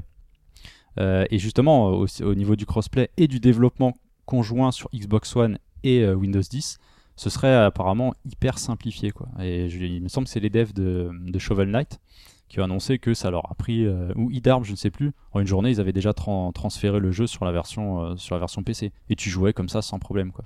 Ok. Et donc le plus intéressant, enfin commercialement pour vous joueurs, au niveau du porte-monnaie, c'est ce fameux cross-buy. Donc Microsoft n'a qu'une seule machine, enfin une seule machine de cette génération, euh, donc pas de console portable. Donc si on achète un jeu sur Xbox One, on pourra l'avoir sur PC ou inversement. Alors, ce sera voir pas quel jeu. tous les jeux. Comment Ce sera limité. Est-ce que ce sera que les jeux Microsoft? C'est la question aussi, on verra. Mais je pense que ça devrait faire quelque chose comme Sony. C'est vrai que Sony de plus en plus met ça en avant. Ouais, mais on a discuté avec, avec Chine, on se demandait comment est-ce que ça va se passer. Est-ce que ce sera un store spécifique euh, Windows? Est-ce que ce sera. euh, Est-ce que ça va marcher sur les euh, clés Steam à 10 dollars pour les gros jeux euh, enfin, Apparemment, il y aura un store unifié de, des jeux qui seront présents. Je veux dire, c'est comme si tu accédais au PSN partout. Euh, J'ai l'impression que ce sera ça. Donc il y aura un. sur Xbox donc One. le PC, retour du puisque- Windows Puisqu'on le rappelle, euh, il y a une application Xbox qui va Ouais. arriver sur Windows 10 et qui va faire le lien entre tout ça. Donc euh, oui, il y aura un store, priori, il euh, faudra un acheter store sur ce ouais. Donc il faudra acheter sur ce store, donc à prix coûtant, le même prix je pense que sur l'Xbox Live et euh, en gros. Bah, le Xbox Live, quand même, il y a des prix comme, qui sont assez Oui, avantageux. oui, d'accord, mais ce sera pas plus promos, avantageux sur des- PC que sur Xbox, donc du coup vous aurez acheté le jeu, vous pourrez y jouer sur les deux machines. Hmm. Ok, on l'imagine plutôt comme ça. Ensuite, Pour le reste, c'était surtout des démos techniques. Bon, il y a eu DirectX Bah, Il y a quand même Sony, enfin Sony. Enfin, il y a Ah beaucoup oui. de VR en fait. euh, Non, je continue un petit peu sur Microsoft. Ok. Euh, bon, ils ont confirmé 2-3 titres qui arrivaient sur leur console. Bon, ça, c'était pas incroyable. Et un petit truc qui, moi, m'intéresse quand même, parce qu'on l'attend le dongle sans fil pour la manette Xbox One, qui a été confirmé euh, pour cette année. Alors, ça refait un accessoire à, racheter. On peut pas utiliser celui de la 360, mais bon, je trouve ça un peu chiant de se servir du fil actuel proche de son PC, alors qu'il suffirait d'un tout petit truc pour le mettre sans fil. Donc, on va sûrement dépenser 20 euros. Mais il y avait mais- beaucoup de jeux indépendants. On a, enfin, il y avait Surtout Cuphead, ça, il y le, le programme titres, ID euh, at ouais. Xbox, ils ont balancé 30 vidéos de jeux qui vont arriver, des petits nouveaux, donc il y a pas mal de choses à aller voir. qu'il y allait avoir, il y avait euh, 900 kits de développement qui avaient été offerts à des indépendants. Et le programme arrive sur Windows 10. Ce programme ID at Xbox que tu peux mettre en place et développer euh, indépendamment, te- t'auto-éditer quasiment sur la plateforme de Microsoft, arrivera aussi sur Windows 10. enfin, pour dire que le dongle est moins indispensable que pour la manette 360. Puisqu'il fallait acheter une manette spécifique PC pour pouvoir jouer sur 360, alors Non. que là, avec ta manette One, Non, non. moi La manette 360, de base. À partir du moment où ils avaient mis les drivers, comme ça s'est passé pour Xbox One, tu branchais ton câble. Moi, j'ai jamais acheté de manette spécifique PC 360. Moi non Attends, plus, je hein. veux J'ai dire toujours que utilisé mes manettes. Si t'as le kit hein. Play and Charge, tu la branches, il y a aucun problème. j'ai jamais réussi à la faire fonctionner, ça marchait pas. Et il fallait installer des drivers derrière. One, ouais. Comme pour la Xbox One, la Xbox One, tu la branches, elle marchera pas tout de suite. obligé d'acheter un Il faut mettre un petit driver. Ah bon Ouais. Ah, vraiment, je croyais que ce câble ne servait qu'à la recharge. Bon, Non, non. Ok, mais j'ai raté un truc. Pas la première fois. Quoi d'autre sur cette GDC Sony? Euh, Sony, qui Sony. a encore un peu remodelé son projet Morpheus, le fameux, son casque de réalité virtuelle aussi, et qui a confirmé une date de sortie pour le premier semestre 2016. Donc, ce serait, euh, bah ça va, aller- ça va arriver vite quoi. C'est dans un an, là, maintenant. Donc, euh, Mais c'est le, enfin, l'acteur qui arrivera plus tard. hein. Et ça se ressent parce que a priori, techniquement, c'est peut-être celui qui est Le plus- plus avancé. bah, Oculus a pas l'air encore tout à fait terminé. Ils, ils en sont à la Mais a 13 priori, version. et euh, Ils ils l'ont encore annoncé, ils vont prendre leur temps. Quoi. Pour toi, c'est le plus avancé, le, le- le casque Morpheus Technologiquement, a priori, ouais. D'accord. Par contre, après, la machine qui fait tourner les trucs est pas forcément la plus avancée. Ça nous donne combien de casques dans le circuit là bah, trois. Trop. Euh, bah, Il y a Samsung aussi qui Il y a, a trois une, familles. qui a une version pour ses téléphones et une version. euh, bah, C'est Oculus. vu, je crois. C'est ouais. En gros, il y a trois familles. Quoi. Il, y a, il y a la famille Oculus, la famille euh, Ouais, Valve. mais Après, la tout, famille- tout dépend si vous comptez HoloLens de Microsoft dans ce genre de casque réalité virtuelle. Et a Par priori, il y avait un autre, un constructeur aussi qui avait annoncé un, un truc, euh, je sais plus, c'est Razer ou je sais plus, qui, a- qui avait annoncé un truc aussi euh, bon, ça, au- vous- en parallèle. On sait que ça va soirée, ça. Bah, ça dépend. Après, peut-être qu'il y aura une norme spécifique pour tout, et du coup, s'ils sont moins chers, euh, tu peux. Bah non, pourquoi pas? Le problème de Razer, c'est le prix souvent. La norme, euh, euh, Oh, je sais c'est plus si c'est Razer, mais je, je sais qu'il y avait un constructeur qui, enfin encore autre que les grands constructeurs, qui allait, avoir aussi son. Mais c'est vrai dire, que tu disais, moi, l'inquiétude que je peux avoir sur Morpheus, c'est euh, par rapport à la puissance de, de la machine qui va l'accueillir, quoi, la Oui, PS4. a priori, il y a des bonnes spécifications sur le casque, mais après, voilà, c'est la machine. En qui niveau design, il est soigné. Il paraît que, le- enfin, de ce que j'ai lu au niveau du maintien et de, de l'ergonomie, ça a l'air particulièrement bien fait. Mais en tout cas, il y a un constructeur aussi qui a pas annoncé encore ce de, de VR et qui serait peut-être le plus adapté ou le plus euh, l'acteur qui pourrait être majeur, c'est Nvidia parce que Nvidia derrière c'est tout ce qui est carte graphique et eux peuvent optimiser leur euh, leur casque en fonction des performances de leur carte graphique et ça ils le font souvent dans les jeux en faisant des drivers qui sont adaptés mais si ils peuvent bosser en même temps sur leur prototype de VR ça peut être extrêmement intéressant parce que eux ils ont des tweaks ils ont des choses spéciales Ouais, qui mais ça, peuvent il- ça, effectivement il y aura faire. croisement Ouais. déjà avec les développeurs. C'est plus ou moins ce qui se fait. Ouais. C'est peut-être ce qui est à craindre aussi. Tu sais, quand un Ouais. jeu sort, et Mais dit- Nvidia, eux, veulent forcément être dans tous les secteurs de marché, donc euh, ce serait pas étonnant qu'ils aient aussi leur propre casque. Ouais, tu fais, tu fais référence à Nvidia Shield, qui a aussi Ah bah été annoncé ouais. de leur côté, oui, euh, puisque euh, Nvidia a aussi annoncé une petite machine Android euh, qui se situerait en termes de puissance entre la Xbox et la 360, 200 dollars à mettre sous votre télé avec une manette. Il faut oublier, Nvidia, c'est un, enfin, c'est un vrai Nvidia, géant de. de- C'est un géant, de ils, l'industrie, ils hein, essayent plein de trucs, il y a Ouais, des mais trucs pas qui foirent. forcément, pas forcément dans les machines finies, quoi. Ils sont bons, justement, pour les Non, non, mais, oui, financièrement, ils ont un poids important Ah oui, ils et ont- euh, derrière, ils peuvent. faut euh, Mais les Voilà. finances ne font pas tout. C'est très compliqué. hein, Ah non, de se mais complètement évidemment, mais c'est- un acteur majeur, quoi. Donc ils peuvent sortir des choses euh, sur Ouais, ce on, secteur-là. on pourrait voir, alors là je- j'extrapole, euh, on pourrait voir, je sais pas, un casque Nvidia logoté Steam peut-être, pourquoi pas puisque, euh, puisque Valve a dit qu'il y aurait d'autres casques de VR, C'est vrai. Ça se pourrait. Mais Donc bon, voilà. c'est juste une, une pensée. Donc Morpheus, ouais. en tout cas, va arriver. Ouais. Mais c'est étonnant ce virage, euh, de... parce que moi j'adore la VR, tout ce qu'on a dit, pu dire jusqu'à Mm. maintenant, moi, je trouve que c'est vraiment intéressant. Mais ce virage presque à 180 où quasiment tous les acteurs ont annoncé leur, leur projet, la HTC, ça veut dire que vu que HTC, Samsung ont annoncé quelque chose, ça veut dire que Apple peut-être va pouvoir annoncer quelque chose pour pas être à la traîne, pour pas être euh, en retard. Bah là, c'est. euh, C'est j'ai pas étonnant fait de voir autant de VR quoi. Non, c'est pas étonnant, parce que j'ai pas fait d'école de marketing, mais là, il y a clairement un marché qui s'ouvre. C'est un nouveau truc qui arrive. Et il y a une grande règle qui est le gagnant prend tout, c'est winner take all. Donc si t'es le premier à sortir un vrai produit qui va marcher, tu deviens le leader, tu deviens le numéro un. Mais après, il y a des, y a pas mal de produits ces dernières années où lequel, enfin, ils ont beaucoup misé, la 3D au cinéma, il y a des choses comme ça où tout le monde a mettait en avant leur, euh, enfin, par exemple, la 3D, on a vu sur la PS4, ça n'a pas marché, enfin, sur les consoles euh, en général, enfin, la PS3 Mais tu peux, plutôt. tu peux pas ne Ça pas, prendre le risque de pas y aller. Parce qu'on te dira, t'as les mecs qui ont pas cru. Si le truc fonctionne, on te dira, t'as les mecs, ils y ont pas cru, ils ont absolument pas, euh, ils ont absolument aucune vision du truc. euh, voilà, c'est comme ceux qui ont pas vu du tout les, les, les, les, les téléphones avec écran tactile, ceux qui ont pas cru, tu vois. BlackBerry qui s'est dit, tiens, euh, nous, on, reste sur les trucs avec des claviers physiques parce que maintenant, ça faisait tellement niche. Enfin, vraiment, le, enfin, le- enfin, le- tout ce qui était euh, réalité virtuelle, on se disait, ça va être pour une frange de, de, de gamers. Bah, Et là, quand On HTC sait pas si ça va marcher, mais voilà, mais pour- tout le monde va tenter pour chasson moi, c'est parce qu'il encore le faut cas. tenter tant qu'ils sont pas dans le commerce, tant qu'on n'a pas de retour, tant qu'on sait pas les, les types de démos qu'on va avoir, comment ça va tourner, moi pour l'instant je reste sceptique Parce que moi, sur, la- euh, sur la- potentiel seule- commercial la seule démo que j'ai, enfin la seule, vid- enfin la, la seule chose de, de la Game Developer, Game Developer conférence que j'ai vue, c'est ah, la conférence HTC. Et HTC a marketé ça comme si c'était grand public. euh, c'est la révolution pour l'utilisateur lambda. euh, ça va vous. Oui, Il puisque faut tester pour voir euh, ce que ça va donner. Vous allez voir, ça va vous révolutionner votre usage dans ouais, le puisque- quotidien. parce que c'est vrai que Oui. du côté du côté de. Steam, on en a pas parlé, Mais mais N'oublie pas, il n'y a pas que le jeu.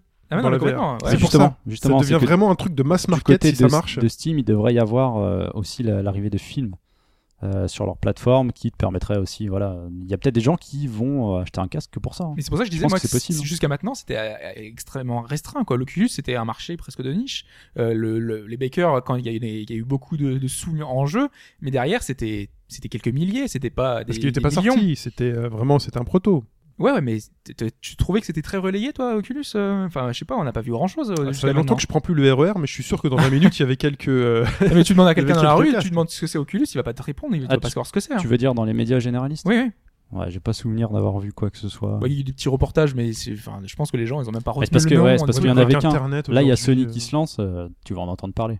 Parce que Sony a une image. une Sur le net, on euh, voit mais que Oculus, c'est hein. Facebook. Donc euh, derrière, c'est quand Ah même bah ça, un- ils en ont parlé, ils ont, rap- ils ont parlé de rachat. euh, Oui. 2 milliards, ah oui, euh, là il y avait du monde, hein, c'est sûr.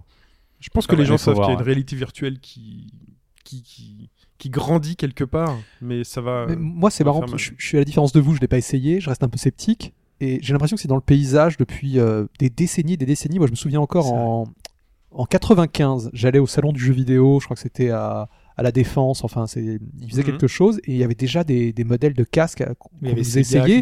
Et les gens nous disaient, euh, d'ici quelques années, ça va être répandu comme vos consoles. Et il y a une espèce de. J'ai l'impression qu'on nous promet ça depuis des décennies. Sauf que là, Ah, c'est la technologie, elle là a- depuis longtemps. hein. la technologie, elle arrivait à maturité. C'est-à-dire que à l'époque, il n'y avait pas de HD. C'est-à-dire qu'il Mhm. manquait plein de petits facteurs. Les processeurs n'étaient pas suffisamment puissants. Et là, tout d'un coup, tous les outils technologiques sont là pour finalement se- s'allier et faire en sorte En fait, que ça fonctionne. Oui, mais ce qui, ce qui va manquer, c'est est-ce que le- les gens vont en avoir envie? Je pense que le grand. Ouais, c'est ça. c'est- Ah, Après, vont réussir à ça créer tiendra aux techniques des marketing. Voilà, c'est ce qu'Apple réussit avec ses produits notamment. Il n'y a pas que, mais ils sont Ça assez viendra forts par les usages. Et si l'usage, c'est simplement, euh, enfin, le jeu, euh, on ne sait pas si ça euh, touchera des millions et des millions de personnes. C'est pour ça que je trouvais ça intéressant avec Valve, Voilà. parce que derrière, au moins, les Ouais. joueurs là, ils peuvent avoir un. Si un par contre l'usage c'est euh, regarder des spectacles, euh, aller, aux- enfin regarder un écran géant c'est chez soi à la maison, euh, Visiter euh, un musée. visiter un musée, ça, des choses comme ça, On avait trouvé ça assez ça sympa. peut, euh, ça peut, ça peut justement intéresser les gens. Enfin bon, Mais il faut arriver à les convaincre derrière. après voilà, c'est ça, il faut leur proposer pas mal de choses. Et, euh, Et je sais plus qui disait ça, mais le, le- le plus grand défi sera justement de faire comprendre aux gens comment ça fonctionne et le Mhm. ressenti sans qu'ils aient besoin de l'essayer. Et ça, c'est Ouais. possible. Puisque ça reste aussi ça, un, très produit euh, Qu'il uni- faut essayer. unitaire. Une télé, tu l'achètes, tout le monde en profite. Tu peux être 10 sur ton canapé, Mhm. c'est pas grave. Un casque, t'as une famille, vous êtes 4, il y a un casque. Bon. Tu vois, il y, a, il y a un principe de partage, c'est le principe des lunettes 3D. Hein. Ah, on équipe une télé 3D, bah mince, faut acheter 4 paires de lunettes. C'est con, la 3D ça marchait, mais la plus grosse barrière c'était le- les lunettes, qui étaient au départ trop chères. Toi, les gens n'ont pas acheté des lunettes Ouais, 3D puis parce après, que euh, t'étais limite donné dès que t'achetais un, un Blu-ray. Voilà, euh, et puis, mais bon, c'était déjà peut-être un peu tard. Euh, autre chose sur, cette- sur cette GDC Les, les moteurs de jeu rapidement, puisque Oui. chacun a plus ou moins annoncé une nouvelle version ou un nouveau système économique, enfin un modèle économique, ça c'est assez marrant. Euh, le Unity 5, donc euh, nouveau moteur, Modèle gratuit. de revenus Euh, oui, modèle de revenu, ça doit, ça doit être ça, ouais. précision Alphonse. Euh, donc pour l'édition de base, il est gratuit. Donc euh, toi, si tu veux, t'es tout seul, euh, Unity 5, tu y accèdes gratuitement. Mais il faut quand même que si, enfin une fois que ton jeu est sorti, moins de 100 000 dollars à l'année de revenus. Sinon, au-delà, ils prennent. euh, Ils prennent ta ça- maison. Non, non, ça, non c'est que ça devient payant, 75 dollars par mois ou 1500 dollars acquisition définitive. Mais ce qui est intéressant euh, avec les autres, par exemple euh, l'Unreal Engine 4 aussi, qui devient gratuit. Par contre, eux, ils prennent un pourcentage. Oui. 5% euh, sur tes ventes à partir de 3000 dollars de recettes par trimestre. Donc on a dit le Source Engine 2 qui lui est gratuit. Voilà. Il n'y a que le CryEngine 3 qui lui reste euh, à 10 euros par mois, mais ils ne prennent pas de pourcentage derrière. 10 euros par mois. Ouais. Donc ce qui reste intéressant, c'est de voir qu'en fait, ils ont été tous quasiment se mettre à un modèle gratuit. Ils s'ouvrent. euh, si on prend le cas d'Unreal Engine, bah Epic, c'est leur principale source de revenus en fait. En fait, il faudrait Depuis faire une toujours. observation sur les titres de cette nouvelle génération. Parce que j'ai l'impression que beaucoup de, de devs ont fait le choix de faire du, un moteur propriétaire, de faire leur propre euh, production parce que peut-être que là c'était une nouvelle génération, donc ils avaient acquis les, les outils technologiques de la précédente génération, ils ont juste à faire une évolution. Ouais, c'est vrai que Donc, certains euh, moteurs euh, prédéfinis ne correspondent pas à certains, Ah, certains développeurs. d'aller sur des moteurs gratuits. Il y a de plus en plus de jeux qu'on voit sur avec Unity. Unity, hein. ouais. Bah maintenant, ouais, Unity. Et puis, Parce que Unity, enfin, ça, ça commence à être solide. Quoi. Il y a- il y, a des jeux sur Unity qui. regarde gueule, le- quoi. l'Unreal Engine 4, euh, on voit que beaucoup de Japonais s'y mettent. Ils avaient du mal à le maîtriser sur la génération précédente. Là, le 4, ils sont dessus, ils vont se mettre dessus. Ça leur coûte moins cher qu'un moteur propriétaire. Bon, certains le font encore. Capcom a son moteur. Ouais, mais justement, moi, je voulais, je voulais bien voir euh, parce que Square Enix a fait son propre moteur, euh, Capcom a fait son propre moteur, euh, Zenimax, donc euh, ça va être tous les Elder Scrolls, etc. Ils ont tous leur moteur maison. J'ai l'impression qu'il y a plus grand monde qui acquiert. bah, il y a les Et- indépendants qui peuvent prendre. le- Pas mal d'indépendants, mais c'est vrai que quand, et pourtant quand tu regardes ces- ces vidéos promotionnelles, il reste du monde. hein. Il y a encore pas mal de gens qui Mm. accèdent et maintenant qu'ils sont passés au modèle gratuit, est-ce que ça va pas encore attirer plus de développeurs? Ça sera intéressant à voir. quoi. Très bien. Et ensuite. Et ensuite, il restait pas mal de petites conférences. C'est vrai que là, on n'a pas fait le détail forcément parce que la Game Developer Conference est fait pour ça. Normalement, ce sont des développeurs qui vont présenter un petit peu leur expérience sur un projet. Bah, souvent, il y a des post-mortem pour expliquer euh, ce qui s'est bien passé, ce qui s'est mal passé. Euh, là, notamment, moi, j'ai pu, on a pu voir quelques détails, notamment, mais pas, on n'a pas su en détail, euh, enfin complètement, mais euh, pour Guilty Gear.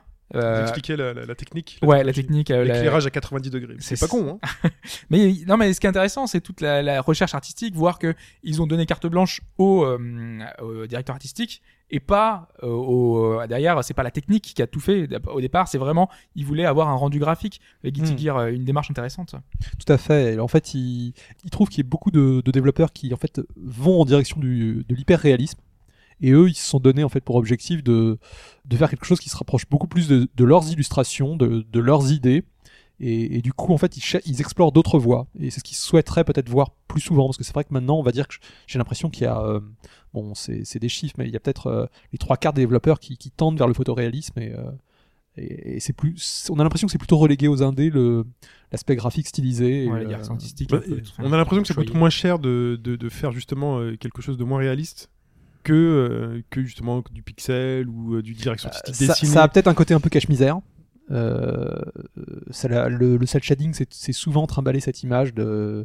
On utilise Bah, du disons que t'es pas jugé. C'est-à-dire que si tu cherches à faire quelque chose de réaliste, tu seras immédiatement jugé là-dessus. On te dira, Hmm, c'est Oui, pas. un c'est très risqué. Alors que si tu fais un truc cartoon, pixel, machin, bah, bah oui, non, c'est ta direction artistique, elle est là, elle Mais est telle complètement. quelle. T'as pas cherché à atteindre un seuil de Ouais, ouais, nouveauté. Voilà.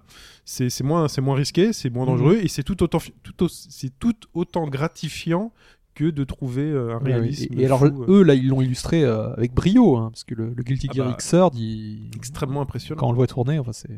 Extrêmement Et impressionnant. c'est si marrant de voir le- le- l'envers du décor parce qu'ils montrent par exemple certaines scènes où euh, euh, t'as juste en fait le fond qui est vraiment qui est derrière, t'as le les deux modèles des deux personnages et tout le reste est vide. En fait, c'est juste un, un espèce d'effet d'optique avec la caméra qui est placée à un certain angle et euh, t'as l'impression que il y a plein de détails de partout, mais en fait non, ils ont juste modélisé les deux personnages à un banc et puis euh, t'as la scène derrière quoi. C'est hallucinant de voir les petites euh, les petits trucs qu'ils Mm. ont utilisés pour que ça rende aussi bien quoi. Donc si ça vous intéresse, allez fouiller un peu sur Voilà, internet. et donc il y a plein de, il y a plein de conférences, il y a plein de plein de choses de développeurs euh, qui sont super intéressantes. Souvent mes questions viennent de là parce que c'est là où on a le plus d'infos euh, croustillantes. euh. Il, il me semble aussi que le. Euh, c'est Spike Chunsoft, ils ont fait quelque chose au sujet de Danganronpa, ou c'est Nissa. Si ouais, c'est ouais, ouais, on voit notamment euh, comment Emonokuma à la- au débat au départ, euh, Oui. c'est une espèce de d'être humain un peu Oui. difforme. C'était Qui, qui était censé être en fait coupé euh, avec. On voyait à l'intérieur de son, son corps, on voyait ses organes. euh, voilà, alors que côté, non, euh, aujourd'hui ouais. c'est une peluche et à l'époque c'était pas une peluche. Parce que ça aurait to- totalement changé les choses ah bah alors oui là complètement. Tu t'imagines, ouais. Très bien, donc passons à l'actualité plus classique avec une première date de sortie et elle est mondiale pour ce qui est. Cette fois-ci, c'est le dernier, il l'a dit, pour la Pour fois. la huitième fois. Le dernier Metal Gear Solid, donc le 5 Phantom Pain, qui sortira cette année, le 1er septembre partout, le 2 septembre au Japon et le 15 septembre sur PC. PC. Pour la version PC. ouais. Voilà, avec une édition. Alors vous aurez une édition collector, une édition Day One, donc avec des choses à télécharger pour le multi de, l'XP Boost, des Non, la- la steelbooks, collector, des euh, machins, un- il et la collector bras. avec un bras. Et alors par contre, ce qui est assez, ce qui est assez étonnant, ce que j'ai vu totalement par hasard, c'est qu'au Japon, ils auront une réplique au 1-1, donc euh, le bras de Snake De. Boss, je ne sais pas qui c'est exactement. Chez nous, ce Big sera, Boss. c'est Big Big Boss, Boss. Chez nous, ce sera un demi. Ouais. Pourquoi? C'est censé être le même collector, mais le bras il est deux fois plus petit, quoi. Il va s'en vendre plus. Parce que, parce que, parce que t'en mets deux fois plus dans les bateaux.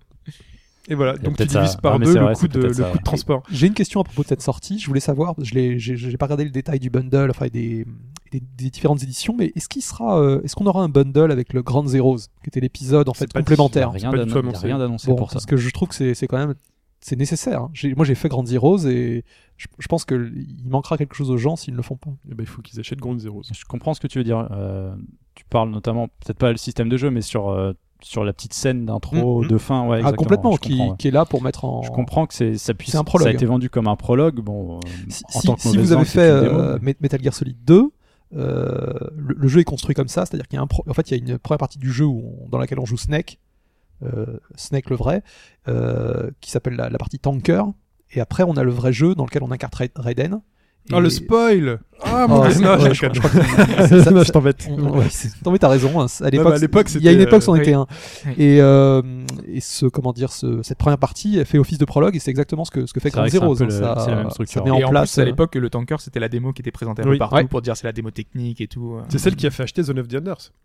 Ouais. Oui. Bah, je suis désolé, je suis allé, moi je suis allé à la Fnac, j'ai acheté The Zone of the le premier truc que j'ai mis c'est la démo. Et, et j'ai même discuté avec des. J'ai tiré sur des pastèques. Moi, j'ai des amis qui, qui ne voulaient pas acheter Grand Zeroes parce qu'ils étaient persuadés que le, à la sortie de Phantom pris. on, on aurait un bundle, on aurait quelque chose. Mm. Donc, Mais il le sera peut-être, mais là on a vu le tableau possible, des, pour des différentes euh, éditions, il y a 50 000 choses. euh, Oui, après voilà. Après c'est très Il y a des trucs physiques et, Après c'est très digital euh, aussi. après c'est très Call of Duty-esque. C'est-à-dire que c'est ça que j'ai trouvé dommage, c'est qu'ils en ont fait un jeu banal avec c'est vous aurez un pistolet en or, de l'XP boost, euh, un carton machin. Ils veulent satisfaire tout le monde, ils veulent Pourquoi pas, euh, C'est chaque Ouais. euh, marque, chaque distribution. c'est- on dirait que c'est le, c'est le multi euh, mis en avant avant tout dans ces éditions collector. euh.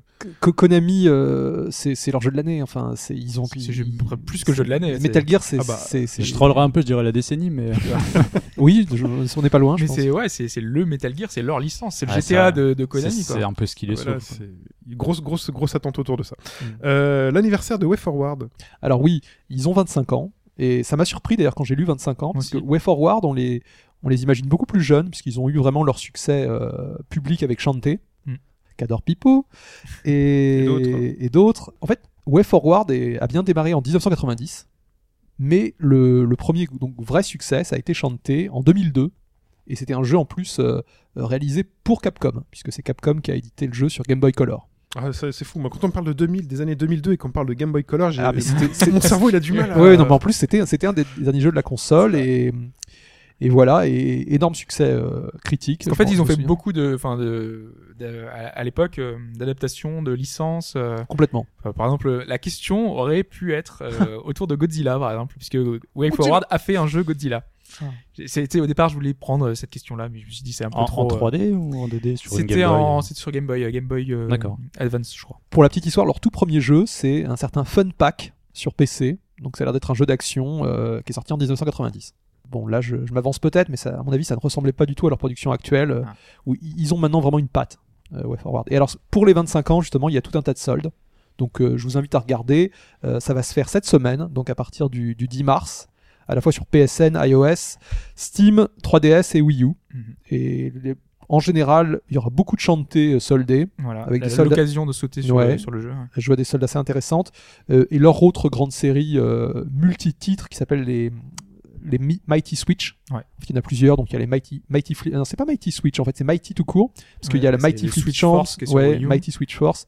Et donc euh, re- regardez, il y a beaucoup de soldes donc sur, euh, sur tous ces supports. Danganronpa 3 est évoqué.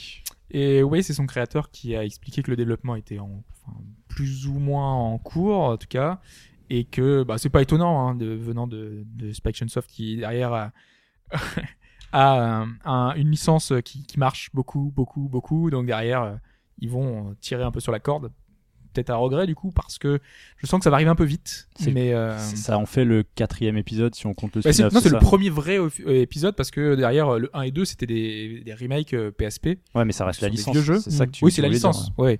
Là, c'est un vrai nouveau jeu. Mais Oui. du coup, là, ça, ça arrive en fait euh, Ça très vite, rapidement par rapport On à a eu le 1, on a eu le 2 très rapidement et là tout de suite le 3. On a eu le- l'épisode, Pour Another nous, oui. épisode. Mm. On va avoir le 3 qui va arriver sans doute euh, l'année Le, le- prochaine. le gap entre le 2 et le 3 finalement sera très long puisque le 2 était sorti sur euh, PSP Mhm. à l'époque et c'était euh, non il y, a- il y a de nombreuses années maintenant. Enfin, Ah oui, il est sorti il y a très longtemps. Donc on va dire entre le 2 parce que c'est vrai que le la- Another épisode il est il a un côté euh, j'ai l'impression d'ailleurs que le je sais pas exactement quand se déroule l'histoire mais euh, c'est entre le 1 et le 2. Voilà, donc- faire le lien en fait. Donc c'est- vraiment un spin-off. On a, Ouais, c'est pour ça que je parlais Ouais. de spin-off. ouais, ouais, tout à fait ça. Mais de Ouais. notre point de vue, c'est rapide, puisque si on a vu que Ah, les pour nous, ça épisodes Vita, ça Mais c'est pour ça qu'ils sortent sur le les deux succès de la premiers série, sont sortis en l'espace de 6 Ouais. mois.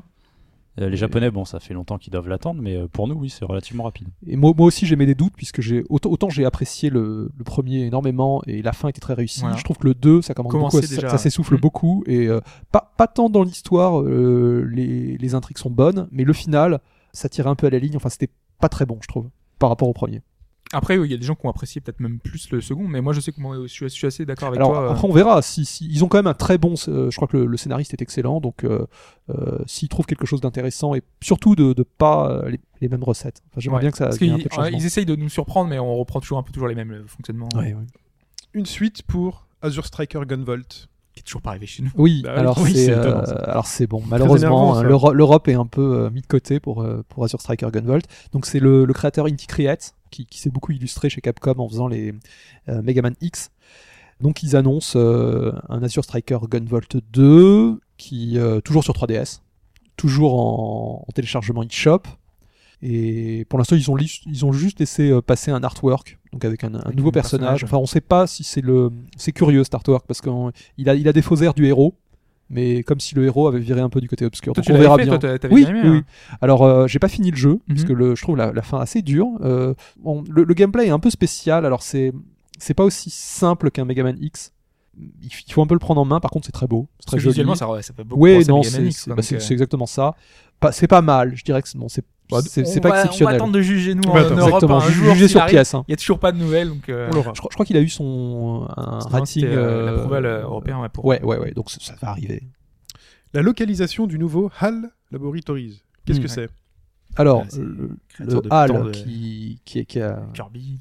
Ah, Oui, oui, oui, exactement. Donc, bah, ah, il- parce que je sors du triple de luxe, moi. Excusez-moi.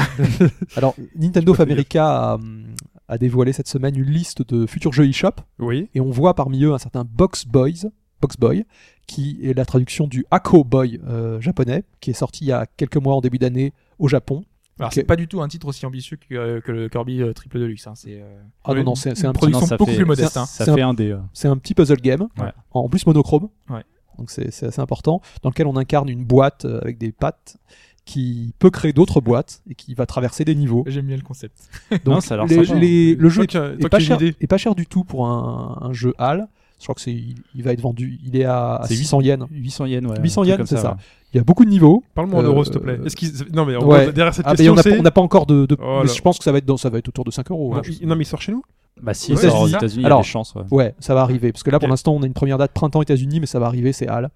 Et, euh, et les- Nintendo, quoi. et les Enfin, derrière, vra- enfin, vraiment, ce qu'il faut noter, c'est que les, échos japonais étaient très bons. Moi, tous les gens qui y avaient joué avaient apprécié. Il y a et- Puyo de Gamecult qui disait que c'était un de ses, enfin, ses jeux de favoris de la, de la fin d'année dernière. Ah donc, bah, euh, ça y est déjà. Mais il est sorti. Je pensais qu'il était sorti en début non, il d'année. avait sorti en décembre. Il me semble janvier. Enfin, sur la fin Je d'année sais début qu'il a d'année, été je annoncé euh, au moment du premier Nintendo Direct et il, il était tout de suite à la fin de l'émission en téléchargement. Bah, le Euh, premier Nintendo Direct, c'était. janvier, euh, C'était 14 janvier, un truc Je comme ça. crois, j'ai Ouais, l'impression. C'est pour ça que du coup, moi j'ai vu fin Et- d'année. En tout cas, il avait, il avait beaucoup Et apprécié. donc on peut faire confiance à HAL aussi parce qu'en fait ils, ils sont à l'origine d'une d'une célèbre série de, de puzzle games chez Nintendo qui s'appelle Adventure of Lolo. Je sais pas si vous vous souvenez de ce, ce Ah, jeu. je vois pas. Petite Non, boule bleue. faire des jeux de mots avec Lolo, mais... Non. Voilà. Dragon Quest Heroes en Europe. Ouais, on n'a pas annoncé la semaine dernière, mais Mhm. euh, ça a été officialisé. Tout simplement pour, euh, pour la fin de l'année. Hein. Cette- euh, on n'a pas de date. Fin Enfin, on n'a on n'a pas de date précise. déjà précommander sur la. Square Enix boutique, mais il Oui. est marqué 2015. Ouais, tout ça. cette année. Là, les versions import là qu'on voit fleurir sur le net, elles sont en japonais? Oui. c'est Oui. japonais, ouais. Ah.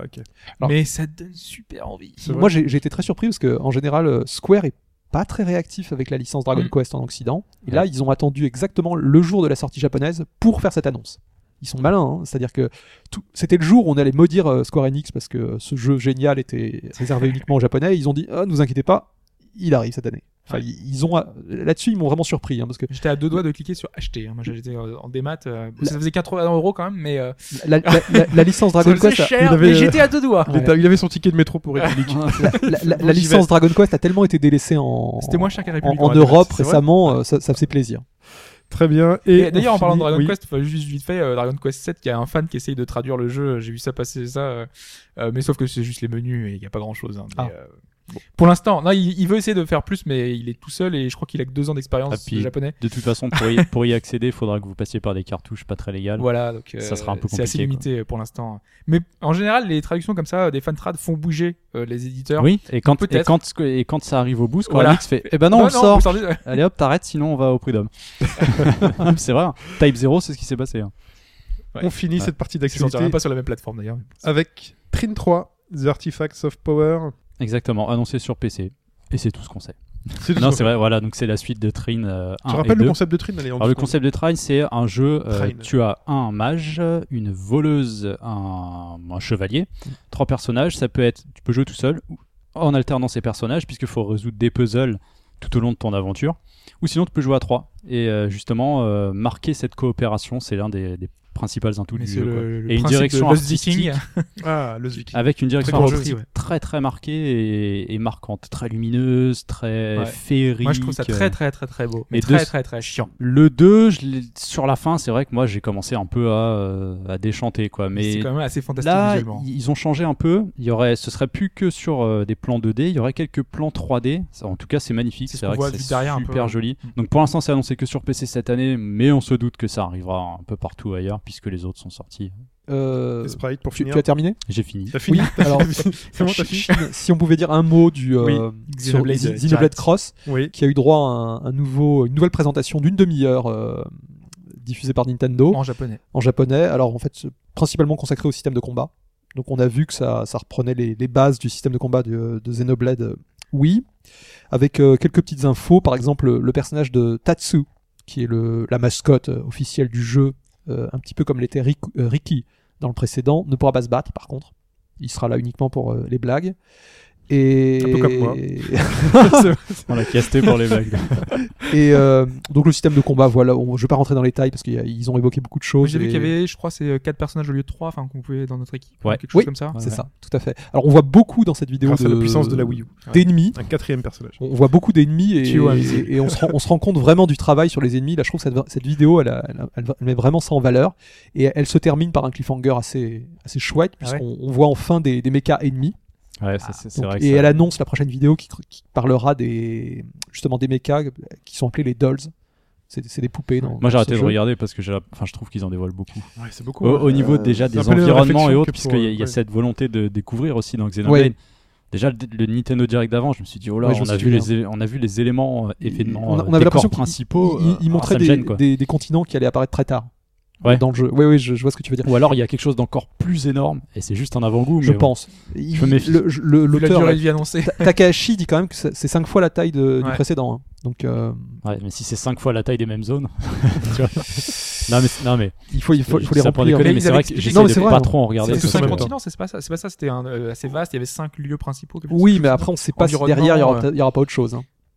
Ouais. Et alors donc il, il- il- Ah, J'aime bien les espérances. mais- Alors, on il- essaye. il- il- il termine donc sur un, cliffhanger puisqu'apparaît le, le mecha ennemi et on, on- ils nous ont enfin montré donc euh, ce qui a l'air d'être la, la race extraterrestre antagoniste, un peu comme un- Ouais. une sorte d'homme poulpe, enfin plutôt Oui. femme, femme poulpe en l'occurrence. C'est bizarre. ouais. Et alors ça s'appelle The Life, Ah, Carrément. Ah. ouais, la vie. Euh, carrément. Et, et donc, ils méprisent les humains en les traitant de singes. Donc, ça a l'air vraiment d'être une race euh, très particulière. Et, et on n'en sait Je pas Le plus. Mais scénario va être intéressant. alors. euh, seulement The, The Life, je sais que ça avait été mentionné euh, à l'E3 euh, lors de la première grande vidéo. C'était euh, sous-jacent, c'est-à-dire que Ouais, le, le nom apparaissait. Il faut rappeler que le- c'est le vaisseau qui s'est craché sur une planète Oui. et ils vont essayer de revivre ou de repartir, je ne sais plus. Donc Oui, sur cette planète, il y a des choses, Oui. forcément. Oui, et en fait, ils, ils sont alors le départ de la Terre, c'est parce qu'il y a eu un conflit dans l'espace, un conflit entre deux races extraterrestres, et ça a endommagé la Terre, et ils ont essayé d'évacuer en, en urgence. Et à mon avis, une de ces races est- sera peut-être à, à l'origine de, ce, de cette Ils les fuite. ont retrouvés, ils les ont suivis. Et enfin voilà, il s'appelle The Life, et c'est c'est assez impressionnant. Très bien. Avec des très beaux mechas. il y a des cheminements euh, un peu métaphysiques, donc il peut y avoir des choses. Sans doute, oui, ça va être Takahashi, je pense qu'on peut s'attendre à ça. Il est temps de parler de Helldiver.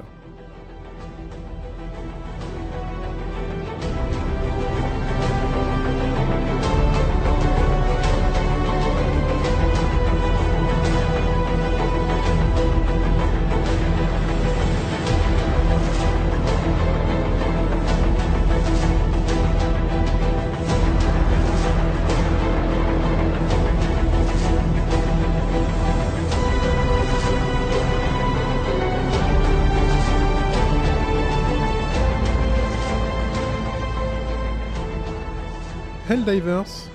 Mon très cher Hobbs. Ouais, dont on a maintes fois parlé Eh quand oui. même hein, maintenant. On commence à savoir ce que c'est. Alors c'est quoi? Cette fois-ci c'est l'occasion. Expliquons un petit peu ce que c'est rapidement. C'est un jeu d'action vu de dessus, jouable à 4. Twin stick shooter, comme on Stick dit. shooter, exactement. Il va falloir désinguer du monstre à gogo. Il y en a vraiment beaucoup, beaucoup, beaucoup.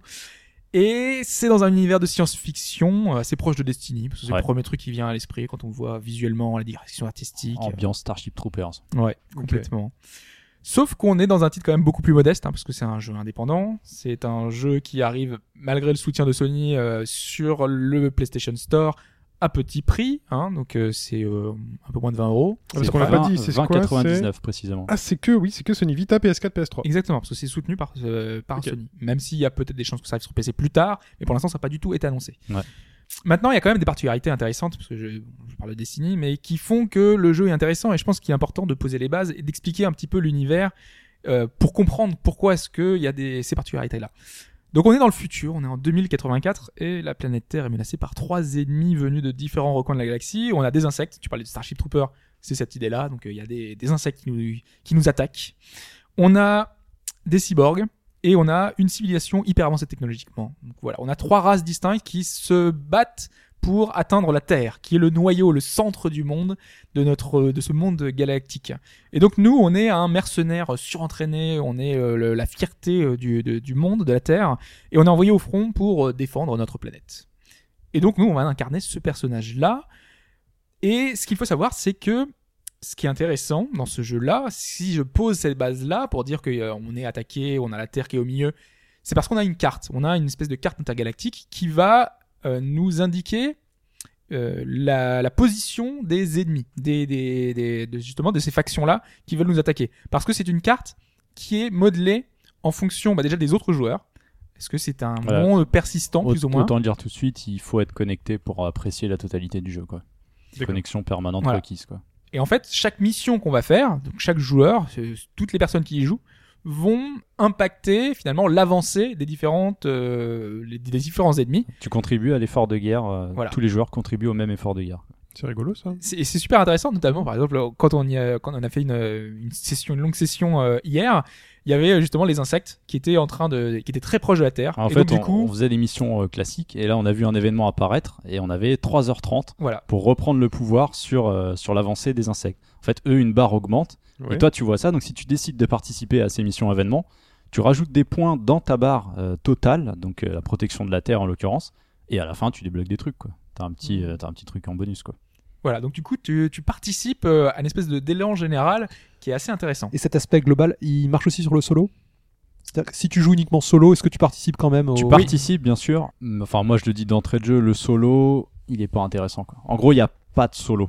C'est- C'est-à-dire que tu fais les missions que tu ferais à plusieurs, mais il n'y a rien pour te tenir euh, derrière, à part la je- montée en niveau. tu Ils n'ont pas prévu un mode spécial. Il n'y a pas de mode particulier. C'est euh, un, un tutoriel. Ouais, le après, tutoriel tu qui est assez bien fait, qui est un relativement peu, bien dans le, foutu, un peu dans le bain parce que moi je le trouve, parce que c'est les créateurs de Magica, un jeu que j'apprécie particulièrement, je sais que Mike avait moins apprécié, Ouais, j'ai pas trop aimé. mais on retrouve euh, cet humour-là. Et je pensais qu'il y en aurait plus justement parce qu'en fait t'as un espèce de petit robot qui te dit alors voici les bases on t'apprend euh, le- les bases du gameplay comment est-ce que ça fonctionne comment est-ce que tu peux tirer toutes les parce que je parlais tout à l'heure que c'était assez compliqué euh, le gameplay parce qu'il y a énormément d'options quasiment toutes les touches ont presque deux utilisations donc c'est très très complexe. Et du coup, il faut t'as un espèce de tutoriel assez long et le le- l'espèce de robot qui te- qui t'apprend comment est-ce que ça fonctionne, il te charrie beaucoup. Il te dit là, tu vas crever dans cette salle-là. Euh, C'est un petit côté euh, portal quoi, qui est intéressant. C'est juste dans ce tutoriel. Après, t'es lancé, t'es dans les missions, des missions qui se passent donc sur les différentes planètes, les différents systèmes, euh, enfin dans l'espace. Tu choisis tes missions. Missions qui sont de donc euh, t'as facile, euh, moyen, euh, difficile. T'as un niveau de 1 à plus de 10. Alors on n'est pas arrivé jusque là. Ouais, on n'est pas allé plus Mais loin. euh, en fait, c'est toi qui choisis les missions que tu veux euh, dans les différents systèmes et euh, tu, tu choisis celles qui sont adaptées à ton niveau. Parce que en fait, tu as un système de protection, de, progression, où t'as- tu crées ton personnage. Donc ton personnage, tu un personnage classique, encore une fois, qui fait penser à un espèce de mercenaire de Destiny, que tu vas pouvoir personnaliser. Donc la personnalisation, ça passe par bah, visuellement déjà, parce que tu as pas mal des éléments. Tu peux changer ton casque, ton, ton armure, euh, une cape.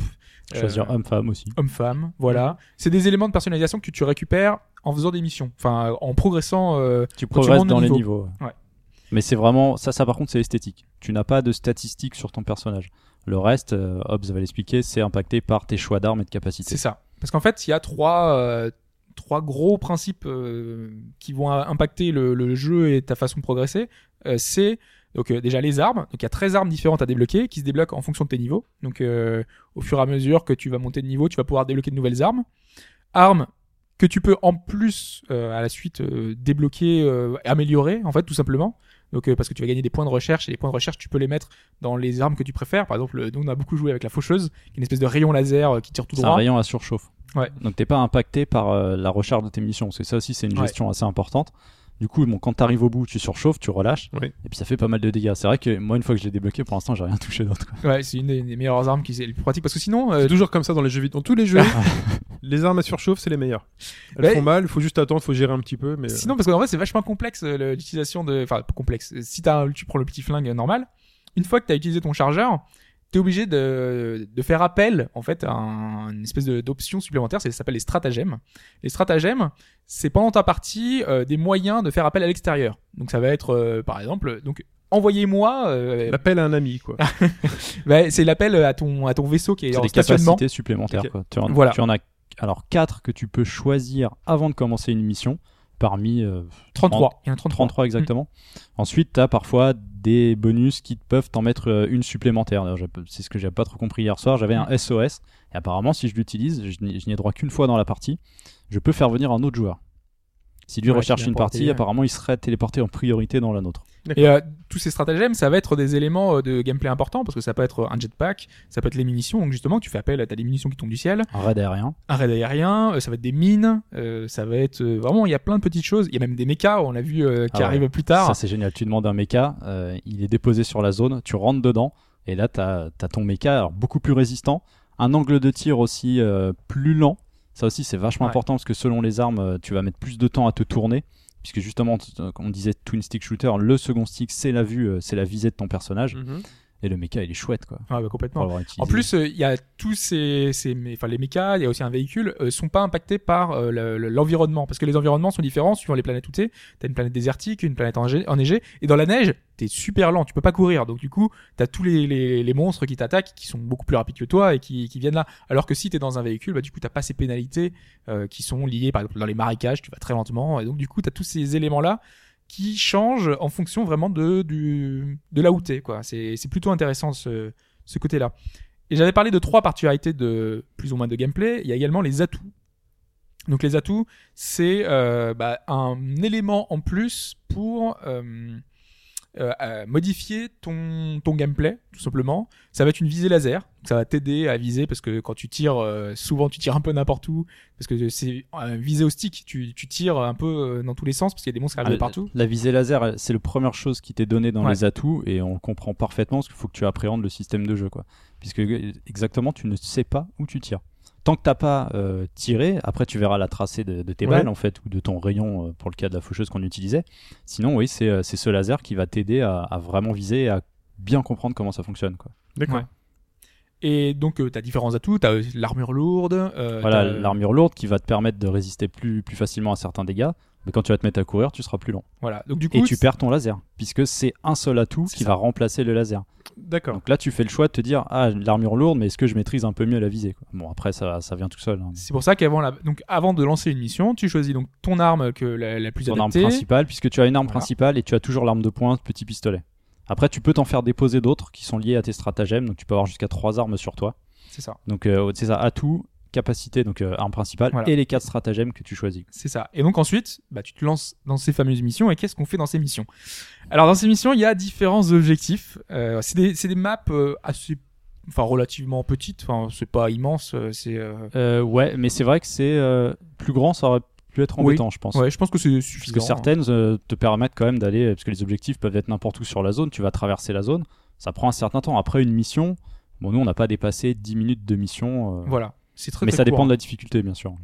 Et donc, euh, qu'est-ce qu'on y fait? Bah, Qu'est-ce qu'on y fait? On a, par exemple, des boîtes noires à déplacer d'un point A à un point B. Donc ça, un truc assez classique. On prend une mallette, on a la mallette, et on Mhm. l'amène à un autre endroit, Ok. sachant que t'es attaqué par des monstres, et toi, t'as- du coup, t'as la manette dans une main, et tu peux utiliser qu'un petit flingue. Donc du coup, t- et en plus, tu peux pas courir. C- Comment est-ce que c'est justifié au niveau de l'histoire ce- ce- Euh, ben, c'est des objectifs sur des planètes euh, qui sont euh, attaquées. Donc du coup, euh, bah, là, c'est une boîte noire. Donc c'est des informations vitales qui vont servir. C'est C'est vraiment, pas très très. vraiment euh, militaire. quoi. Voilà, ouais, D'accord. Tu as un autre objectif où il faut, euh, il faut escorter des survivants. Voilà. Voilà, tu as ça, tu as des activations de missiles qui sur ta partie n'ont aucun effet, ce que je pensais au début. Mais en Mm. fait, non, c'est vraiment, tu sens que c'est pour euh, tirer sur les vaisseaux extérieurs. Donc toi, t'es le petit effort de guerre qui est en dessous et qui va faire, euh, qui va faire ses En missions. fait, quoi. tu interviens ponctuellement sur des points, des points chauds, euh, et ces petites missions-là sont là, c'est presque prétexte, quoi. C'est pour te dire, euh, fais l'objectif dans la, dans la carte, sachant que les objectifs sont combinables. Parfois, tu auras 2, 3, 4, 5 fois, enfin 5 objectifs différents à faire jusqu'à arriver jusqu'au parce qu'en fait il faut faire ces objectifs sur la map. Et une fois qu'on s'est fait que c'est fait il y a marqué objectif réussi. Et après il y a euh, le dernier point qui est l'évacuation. Et l'évacuation c'est euh, tu vas jusqu'à un point tu demandes l'évacuation. Et tu as 1 minute 30 pendant lequel tu stresses parce que tu as plein d'ennemis qui t'arrivent dessus et t'es la petite phase Et de ça survie peut être long. Une minute trente, ça être super long. c'est très très long Est-ce que le jeu a une structure de campagne un peu scénarisée ou quelque chose? C'est euh, Parce que là, j'ai l'impression que vous, c'est c'est des missions sporadiques, enfin spontanées, enfin vraiment des choses. euh, Ouais, c'est ça. En fait, tu choisis pas. Le- la vidéo d'intro, c'est euh, la Terre est attaquée, rejoignez-nous. C'est pour ça que je disais Starship Troopers. Ouais. On te dit venez, euh, vous êtes les Helldivers. Et là, ils sont ils sont bien montrés. Genre, c'est les guerriers qui vont aller mourir, tu vois. Tout, tout à l'heure, vous parliez un peu de Destiny, mais j'ai l'impression qu'il y a beaucoup plus d'humour dans celui-là. Ah ouais, il y a une dimension les un personnages, peu, les personnages sont tout le temps en train comme de. Starship Tu tues un ennemi, il fait liberté. tu vois, c'est- complètement cinglé. ouais d'ailleurs on l'a pas dit mais avant de commencer une mission quand on choisit une mission on est, sur- on est dans notre vaisseau on a un petit euh, Ah, c'est le hub, en fait, ouais. le petit hub avec quelques personnages ils ont quelques répliques en fonction des, des de l'avancée finalement dans, dans l'histoire ils ont pas beaucoup non plus de, de, de, de répliques quoi ils Sinon, ont pas t'as- grand chose à dire T'as hein. une encyclopédie, un ordinateur euh, dans, ton, dans ton hub où tu accèdes à une, à une encyclopédie, ça te décrit les races, ça décrit un peu le. la le backstory, système, elle est, elle est classique. Ils ont des petites idées un peu. Non, ça n'a Ah, rien de. Bah, j'ai j'ai pas trop lu, j'ai lu vite fait le, le coup des insectes, mais c'est Bah, pas exemple, l'intérêt du jeu. les quoi. cyborgs c'est des anciens euh, rebelles de, de la société qui sont partis s'exiler Mhm. Et puis euh, quand on euh, quand euh, les terriens ont voulu euh, conquérir l'espace, et ben ils les ont rencontrés une deuxième fois, enfin une nouvelle fois, et donc du coup bah, il y a eu une guerre qui s'est mise en place. Voilà, c'est pas non plus extraordinaire. euh. Et pour ce qui est de la, la quantité d'ennemis à l'écran, est-ce que c'est aussi grouillant qu'un jeu comme euh, Dead Nation, par exemple? Euh, aussi grouillant, tu veux dire Euh, y a, Grosse je- quantité. moi- moi, j'ai bon, j'ai pas fait beaucoup de twin, twin stick shooter. Moi j'en avais fait un aussi avec des zombies Dead Nation. C'est ça, zombies, Dead Nation, ouais. exactement. J'en avais fait un le, autre le truc euh, de Dead Nation, c'est qu'on était en permanence, euh, il y avait une masse, mais autour de soi, et donc. euh, Celui-là était assez particulier, c'est vrai. Euh, Il y en a pas mal. Ça peut être vraiment très prenant. On a fait une mission qui était de niveau 6, on était niveau bien au-delà du 6, sauf que la particularité, c'est que c'était marqué par escouade. Donc, Je pense qu'il fallait vraiment qu'on soit 4. Là, on, là, on n'a rien pu faire. Vous étiez il, y en débordé. avait, il y en avait partout. Ouais, partout. ouais. Là, faut vraiment penser au principe de stratagème. Et ce qu'on n'a pas dit et qui est extrêmement important sur les stratagèmes, c'est que quand tu demandes un stratagème, tu as d'abord une petite combinaison à faire avec les ça. flèches. C'est c'est tout l'intérêt du jeu presque. Et ça te fout une pression. Mais Euh, c'est- euh, Alors, en comme fait, un QTE C'est ça. c'est ça. Ouais, mais C'est un que- cheat code, comme si tu faisais un peu un Konami code. Ouais. Quoi. Et il y a beaucoup en fait d'actions qui sont comme ça. C'est par exemple, tu dois, euh, par exemple, dans des missions, tu dois activer les, quand tu actives des tourelles, euh, tu as accès à un terminal. Le terminal, il te dit, il faut faire euh, au bas gauche droite. Donc tu fais au bas gauche droite avec ton stick. Mais pendant ce temps-là, t'es attaqué. Oui. Donc du coup, tu fais ça. En plus, ça c'est la première phase. Après, t'as une seconde phase où t'as une, euh, t'as genre, euh, ça va être au bas gauche droite, euh, gauche gauche droite droite, au bas. C'est hyper Et si tu te loupes une fois, tu dois tout recommencer de zéro. L'évacuation coup- aussi, tu l'appelles comme ça. Voilà, L'évacuation, l'évacuation, t'as un petit pareil. ordinateur, hop, faut faire un petit cheat code. Les stratagèmes, c'est pareil. Tu dois les appeler. euh, tu veux euh, euh, avoir une tourelle de défense qui va t'aider. Et ben, euh, tu dois faire la petite combinaison. Et à ce moment-là, il y a la tourelle qui tombe. Déjà, en plus, si tu te mets, elle, elle, a- elle, a- elle atterrit un peu n'importe, enfin là où tu veux, mais euh, un peu n'importe où. Et elle peut te tomber dessus, quoi. Voilà, parce que ça arrive du ciel. Le sel du jeu, vraiment, hormis le fait de- que ce soit la coopération, c'est le friendly fire. Ouais. Tout Ah. peut te tuer. D'accord. Mais vraiment tout. Hobbs était en train de jouer, je l'ai rejoint, euh, je, je ne contrôlais pas l'arrivée de mon pod, je l'ai écrasé. La Pile première fois moi, que je suis arrivé, il était en pleine partie. Allez. Bam, je l'ai pulvérisé. Je fais ah bon bah ça commence Tu bien. reviens instantanément sur Non. la- Il Ah faut fini non parce que ça passe par un stratagème. Voilà. Il faut que l'un de tes potes demande le stratagème de réanimation, donc il faut qu'il passe par un QTE Voilà, il fait sa petite séquence. Il faut qu'il envoie le, le truc. Là, t'as un petit timer parce que c'est plus ou moins long et en fonction des stratagèmes, tu peux les évoluer. Donc tu Ah, peux drôle. attendre genre 10 Tout, secondes, tout 5 est secondes. timé, il faut vraiment que tu résistes à toutes ces vagues d'ennemis Voilà. pour chaque action et que tu tout vas seul, faire. quoi. ou alors à 3 ou 4, mais voilà. Et c'est c'est extrêmement euh, angoissant, justement, ces, ces petits moments où tu dois faire la petite Mm. séquence de QTE. euh, et tu te dis, ah, faut que je réussisse et tout. Et le Free and Fire, ça touche vraiment tout, hein, parce que les tourelles, par exemple, la tourelle, elle vise les ennemis, mais si t'es dans le champ, euh, elle te vise aussi. Hein. Et donc là, t'as une touche pour te mettre à couvert. Rappelez à combien on peut jouer en ligne comme ça? Jusqu'à 4. Jusqu'à 4. Ok. Et tout à l'heure, vous parliez de votre mission avec vraiment beaucoup d'ennemis, là où vous étiez un petit Mm. peu euh, débordé. Est-ce que le, le jeu est- stable quand il y a. Ah oui. Ah, complètement. Il y a aucun problème à On ce y a niveau-là. joué sur PS4 aussi. Parce Voilà. que je sais que sur Vita, c'était. Alors moins- sur Vita, c'est un peu moins stable et c'est aussi, je trouve, euh, beaucoup moins lisible. Les cross-buy personnages sont. C'est cross-buy, crossplay. Cross-buy, crossplay. Enfin, T'as pu Ah, tester deux versions au moins. Oui. Ouais, D'accord. PS3, euh, je peux pas vous dire, j'ai pas la Non plus, console. J'ai pas donc, testé. euh, euh, Mais la Vita, ouais, le problème c'est que moi, au-delà du fait que c'est vrai que ça rame peut-être un peu plus, c'est que c'est très très petit. Les persos sont très petits, un peu plus pixelisés. Enfin, moi je trouve pas ça jouable. Après, euh, faut voir. euh. Après, ouais, faut voir Ça peut dépanner, pas hein, testé, mais- coup, mais, euh, Moi, je sais que sur PS4, c'est vraiment. Enfin, Mais sur fluide, PS4, ouais, c'est euh, vachement intéressant. 60 images secondes, faut Ouais. dire, ça bouge pas.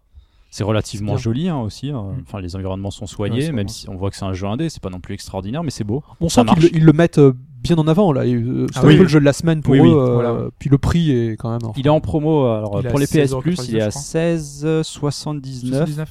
pas à quelques centimes près, jusqu'au 10 mars. Ouais. Donc traînez pas si vous voulez le récupérer, Ouais. vous aurez il- les trois versions. Il fait partie de leur euh, opération Spring Fever, je crois, non? Je sais pas si. Euh, c'est oui, pour c'est ça ça, oui. qu'il est moins cher. oui, c'est pour Ouais, ça qu'il est moins cher D'accord, pour les PS pour- Plus. ouais. Ouais, pendant tout, tout le printemps, ils, ont chaque semaine un 19 euros, titre important. C'est celui-là. Pour C'est le pas encore le printemps. Ça je comprends pas. Je sais pas pourquoi ils ont démarré. mais Ouais. bon, c'est- le temps, 21 mars, c'est ça le, printemps Ah, regarde, il fait beau aujourd'hui pourtant. Ah, Il fait très beau. Aujourd'hui, là, là où on enregistre, dimanche Donc voilà, c'est très beau. c'est- enfin, c'est vraiment un jeu euh, à jouer à plusieurs. À faire à plusieurs, ouais.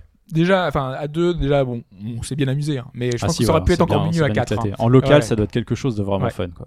Vous y serez encore euh, Ah oui, bah Ouais. si vous venez, ouais, on fera des parties. Parce qu'à deux, à un moment donné, on s'est dit, euh, j'ai fait une annonce Twitter, moi il y avait personne à ce moment-là. On s'est dit, il y a des es- il y a des émissions, faudrait qu'on soit quatre quand même. Ouais. Faudra vraiment qu'on voit ce que On ça aurait va. avancé, ouais. Parce qu'on n'a pas trop avancé. Bah, Peut-être qu'après ce podcast. euh, Bah oui. Mais on Vous peut jouer avec n'importe qui en ligne, hein, il faut le savoir. Oui, tu peux rejoindre rejoindre. n'importe quelle partie. Mais ça marche pas super bien. hein. Bah, J'ai- pour j'ai nous, pas il y a un réussi à problème. Enfin, moi, j'avais réussi quand euh, j'étais pas avec toi. Hmm. Euh, ça fonctionnait, hein, t'arrives dans la partie, mais c'est vrai que j'ai eu un problème de connexion pour le rejoindre quand d'autres gens sont apparus. Alors j'ai cru que je m'étais fait kicker, j'étais un peu deg. Et en fait, non, il y avait des problèmes de réseau. je pense qu'il y a des, des personnes qui, ont des, des- qui utilisent des, des, des abus de technique. Enfin, quand on arrive dans une mission qui est sur la fin, euh, tu rentres dans, le- dans une partie qui va se terminer, tu obtiens la même expérience que si tu avais participé tout le long de, de Ah. la mission. Donc du coup, je pense qu'il y a des gens qui voient les parties il y a- où il y a trois personnes sur quatre. Tac, malins. ils se joignent juste avant et ils gagnent euh, genre euh, triple XP euh, alors qu'ils ont rien fait. Ils ont joué une minute et ils ont eu l'XP qu'il fallait quoi. Mais c'est c'est très très sympa, vraiment. Moi je l'attendais pas, ça m'a un peu. euh, le Falaire, ça m'a un petit peu excité sur la fin. Je me suis dit, allez, on va essayer. Ça marche. Euh, c'est vraiment un jeu euh, de coopération. quoi. Donc Helldivers sur tout l'univers PlayStation, Vita, PS4, Et PS3. Juste le petit, le- la petite répétition. Ouais. Enfin, on sait que les missions, Ouais. euh, voilà, il y, a quand même pas mal de choix. Plus on avance et plus il y a des missions un peu différentes. Il y a des, par exemple, tuer X ennemis. Euh, Il y a des choses en plus qu'on n'a pas vues quoi, parce qu'on là, on n'est pas encore super haut niveau non plus. Et, mais euh, le nous là à notre niveau, on a fait déjà le tour de toutes les missions à notre niveau. Donc du coup, ça commence à devenir un peu répétitif. Donc du coup, c'est pour ça qu'il faut voir ah, ah, parce qu'on débloque quand même plein de choses. Donc euh, il y a forcément des choses qui vont renouveler l'expérience. Mais des fois, on a un petit peu, on a un peu agacé parce que c'est toujours la même chose. euh, c'est un peu Ouais, c'est vrai qu'on a, on faisait un peu, on était bloqué sur l'événement, on n'avait pas possibilité d'aller plus loin, donc on a fait le tour des missions à notre niveau, quoi. Voilà. D'accord. Et donc du coup, on refaisait la, la même chose. On, on Mais on avait double XP. donc. Très bien. Parlons maintenant de White Knight.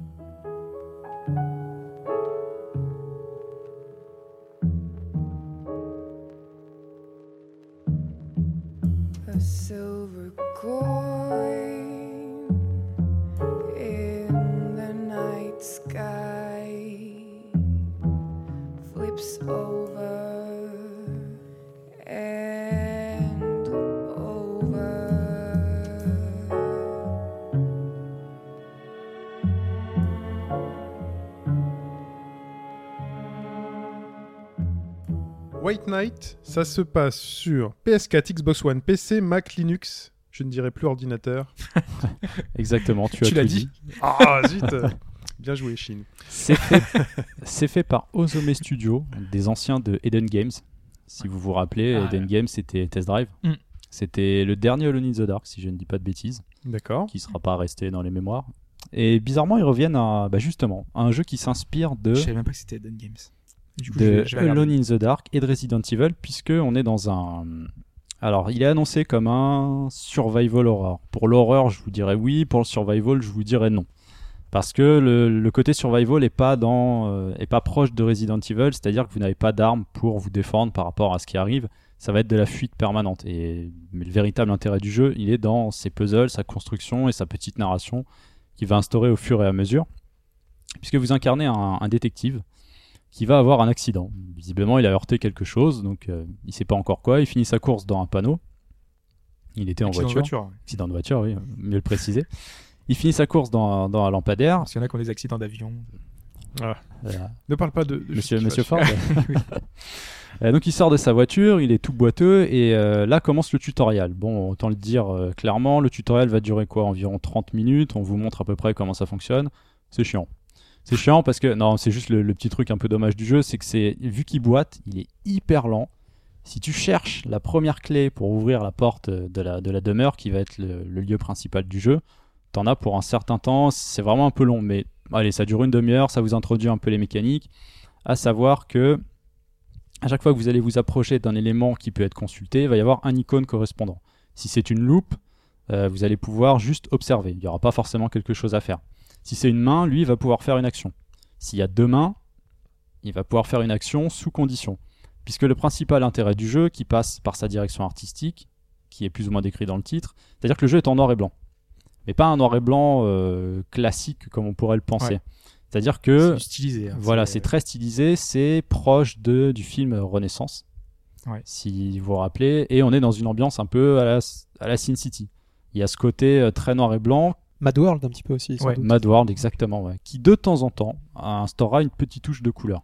Mais c'est vraiment, c'est vraiment très léger. Mais avec un noir et blanc inversé. Parce que c'est ce que la Glenn faisait C'est un la- peu la ça, oui, remarque c'est sur vrai, le ouais. forum. La nuit est pas noire, elle est blanche. Elle est blanche. C'est, c'est, c'est étonnant. Enfin, c'est un choix artistique euh, qui, qui change parce qu'en fait, le, le- l'ombre est gérée par du blanc. Hmm. Donc du coup, c'est notre euh, pensée un peu différente, quoi. Mais c'est, un vrai choix, une vraie démarche parce que derrière, bah en fait, c'est, c'est une gestion des ombres, de- des démarcations des personnages. Euh, c'est un espèce de, de détouré euh, blanc euh, qui fait que ça rend vachement bien, quoi. Et ça fonctionne, ça fonctionne plutôt bien. Et donc le, le principal, le principal élément de gameplay, euh, bon, vous vous déplacez en 3D euh, classique euh, avec euh, le stick gauche, et le reste, bah, c'est vraiment plus euh, proche euh, point and click. Donc comme je le disais, t'approches d'un objet, t'appuies sur le bouton et hop, tu vas voir ce que ça donne. En sachant que ce sont des plans de caméra fixes. À la, justement, à la Resident Evil, à la Alone in the Dark. Donc, quand on se déplace dans une pièce, on va passer une porte, pouf, le, le plan de caméra va changer et être euh, fixe à un point. Alors certains plans vont suivre le personnage. Il y a plus ou moins une, une salle principale au tout début de la demeure où ça va juste en fait, euh, la caméra va tourner pour vous délivrer sur d'autres pièces. C'est juste une distribution comme ça, ça n'a rien de, de particulier. Mais euh, désolé si tu l'as déjà dit. euh, du coup, ça, ça se déroule comment? Enfin, c'est quelle vue C'est ça, se joue comment en fait Et ben ça se joue euh, comme un, comme un Resident Evil, je dirais. D'accord. T'es- T'es vraiment Premiers, hein, les premiers. les premiers, oui, oui. exactement. Pardon, j'aurais peut-être dû là, préciser. oui, penser au dernier du coup. euh. Et pense, Mm. ah oui, euh, ah oui, si je disais, non mais parce que c'est vrai, non mais t'as raison, si je dis, si Les vrais disais tout à l'heure. Oui, oui. non mais parce que peur. je disais, moi j'ai eu Alone- peur dans je le disais 4, Alone in the Dark. Si on prend le dernier Alone in the Dark, Il oui, sur un passage, ils c'est un peur sh- dans le 4. C'est un shooter. Pas beaucoup, mais oui, quand même. Le premier Alone in the Dark, lui, était en plan fixe. Donc c'est ça, Mm. faut penser à ces premiers jeux-là d'horreur. Donc tu es en plan fixe, tu te déplaces en fonction de la caméra, soit tu vas venir sur la caméra. Alors ça, des fois, c'est un petit peu gênant parce que si tu es allé dans une salle avec le stick poussé vers le haut pour marcher, en changement de caméra, va falloir changer tout de suite euh, Ah, vers le bas. ouais. C'est un peu gênant, c'est un petit coup à prendre. Je te garantis que c'est mieux que les premiers Resident Evil. Je où, sais. Pour avancer, Je préfère fallait- quand même ce système. Mais Voilà, euh, c'est ouais. le. qu'ils ont changé d'ailleurs dans le remake. euh, Oui. Ils ont, ils ont mis une Je suis, en train, je suis en train de le faire et le, le, le nouveau système de maniabilité est excellent. Enfin, il Ouais, n'y a aucun problème. Ouais, ouais. Et donc la particularité du jeu, outre ce système de déplacement, résoudre des énigmes, puisque c'est ça en fait, dans toute la demeure, il va y avoir plusieurs étages. Le but ça va être de résoudre une histoire. Vous avez des allumettes. Les allumettes c'est euh, le fil de votre vie en fait. Puisque, alors pourquoi elles sont limitées à 12 Ça j'en ai aucune idée, c'est pour euh, instaurer une tension je dirais dans, dans le système de jeu. C'est côté survival? C'est le côté survival, justement. Les allumettes, euh, puisque bon, il fait pas forcément noir tout le temps dans la demeure, il y a possibilité d'utiliser l'électricité. Parce que dans cette demeure, il y a des fantômes. C'est eux, en principe, euh, enfin, principal qu'il va falloir éviter. Pour les éviter, soit euh, l'allumette, ils ont tendance à éviter la lumière, mais plus particulièrement la lumière électrique. Sauf que eux le savent, donc tu vas activer quelque chose d'un côté, parfois ils vont essayer de le redésactiver de l'autre. Donc à toi d'essayer un peu d'anticiper ce, ce genre de truc. Donc les allumettes limitées à 12, sachant que tu peux en trouver un peu partout quand tu te balades dans les pièces, il n'y a pas de problème, tu recharges. Si euh, l'allumette, il y avait marqué qu'il y a un stock de 40, il va pas tous les balader, il va prendre ce qu'il a besoin, tu pourras revenir plus tard pour... Mais j'ai euh, pas compris la logique entre l'allumette et la lumière électrique. Euh, Parce que les allumettes- Ça te permet d'allumer quelque chose euh? Les, les allumettes vont te permettre de déplacer dans la maison pour allumer d'autres éléments électriques, puisque tu ne peux faire aucune action si tu es dans le noir. Il part du principe qu'il ne voit pas ce qu'il fait. D'ailleurs, pour sauvegarder, c'est le même principe. Des sauvegardes qui sont assez, euh, assez espacées et je vous conseille de sauvegarder assez régulièrement parce que tu, tu perds tout en fait. Si tu as joué une heure ou deux heures et que tu n'avais pas sauvegardé, il n'y a pas vraiment de checkpoint particulier. C'est pas un rouleau que tu mets comme C'est un peu les machines à écrire de Resident Evil. hein. Si t'as pas sauvegardé depuis deux heures, bon bah tu recommences. S- euh, Sans la dimension, t'es pas limité quand même. Tu peux sauvegarder autant de fois que tu veux. Tu sauvegardes quand tu veux. parce que La seule limite, ce sont les allumettes ou la lumière électrique. Si tu as à ce moment-là une lumière électrique posée sur le fauteuil, puisque je reviens à ce principe que l'utilisation d'un objet ou d'une action passe par la lumière, tu ne pourras pas sauvegarder si le fauteuil n'est pas éclairé par quelque chose. Ça veut dire que tu peux te retrouver bloqué si t'as plus d'allumettes? Alors, tu peux être bloqué, c'est difficile. Enfin, ne plus avoir d'allumettes, c'est quand même assez difficile. Enfin, Mais il, il se passerait quoi elles si- sont pas illimitées. elles sont pas limitées. T'es limité à 12, tu en trouves ailleurs. Ouais. Euh, bah, j'ai pas été bloqué, donc je saurais pas dire ce qui se passe en fait. C'est Ah vrai que j'ai- ouais, j'ai pas Si, il y a une- forcé. il y a une- Ah oui, il y a quand même pas forcé le temps. blocage. Après, d'un autre côté, il y a toujours plus ou moins une source de lumière, mais c'est vrai que si t'as plus d'allumettes, honnêtement, je sais pas. Mais, je dirais, faut vraiment en vouloir Oui. pour ne plus avoir d'allumettes, puisque les énigmes sont pas hyper difficiles, elles sont relativement bien faites. Quand t'es dans une pièce et que tu bloques, regarde la pièce. Prends vraiment le temps de faire le tour de la pièce, ou les pièces à côté, ou l'étage auquel tu es, puisque euh, il y aura forcément quelque chose pour te débloquer. T'es juste passé à côté, donc tu peux pas te retrouver. Alors peut-être bloqué par les allumettes, mais par le système et le développement des, euh, des énigmes, tu peux pas te dire ah mince j'ai pas fait ça à ce moment-là, ça y est c'est mort, faut que je recommence. Ça c'est pas possible. Et Est-ce qu'il y a une intrigue euh, très importante ou c'est plutôt un puzzle game? Enfin, on se retrouve. C'est plutôt un jeu à puzzle. C'est, je dirais les deux. Il y a vraiment une ambiance particulière. Faut aimer lire parce qu'il y a plein de Ah, choses à récupérer. Alors bien sûr, là encore, pour les lire, il faut de la lumière. Toute action euh, nécessaire euh, te demandera d'utiliser la lumière. Donc soit une allumette. Alors, Et en fait, que- on, on découvre des choses sur le lieu où on est, c'est ça? Voilà, au fur et à mesure, tu, dé- tu découvres euh, des livres, tu découvres des notes. Il y a des gens qui sont passés dans cette maison. Il y a une famille qui y a vécu et il s'est passé des choses. Il n'y a pas des fantômes pour rien dans cette Ouais, maison. Et donc au fur et à mesure, donc il y a pas mal de lectures, c'est pas forcément long, mais c'est c'est nécessaire si tu veux comprendre la vraie histoire derrière, euh, derrière cette maison. Pour moi, une allumette, c'est un truc qui se consume et qui dure pas longtemps. C'est aussi le même principe dans une. Très, très bonne question, tu as moins de 3 minutes environ euh, avant d'utiliser l'autre allumette, en sachant qu'il y a un petit élément frustrant, des fois tu allumes une allumette, il va rater. donc t'en as perdu une. Ah, Il y c'est a bien une QTE, il y a un QTE pour la. Il y a rien du Non. tout, il y a rien du tout et tu sais pas quand il va Il le y a pas faire. un stratagème pour allumer Tu vois le fantôme du loin, tu dis ok, il me faut de la lumière, elle vient de s'éteindre, tu rappuies sur le bouton, il va rater. Elle est grillée? Elle est grillée, il va rater. Donc des fois, tu peux perdre une petite allumette supplémentaire, euh, comme ça, c'est un peu. C'était c'est un la peu dernière. bizarre, ouais. Mais alors, au final, le jeu, est-ce que il peut, te- il peut te mettre dans des situations où c'est t'es en, situation de game over parce que t'as plus d'allumettes? Alors, il peut te mettre euh, en situation de game over pour d'autres raisons. Euh, euh, je dirais que c'est un problème de lisibilité à, à ce niveau-là, parce que les fantômes sont euh, transparents. Ils sont transparents, c'est un peu une brume en quelque sorte.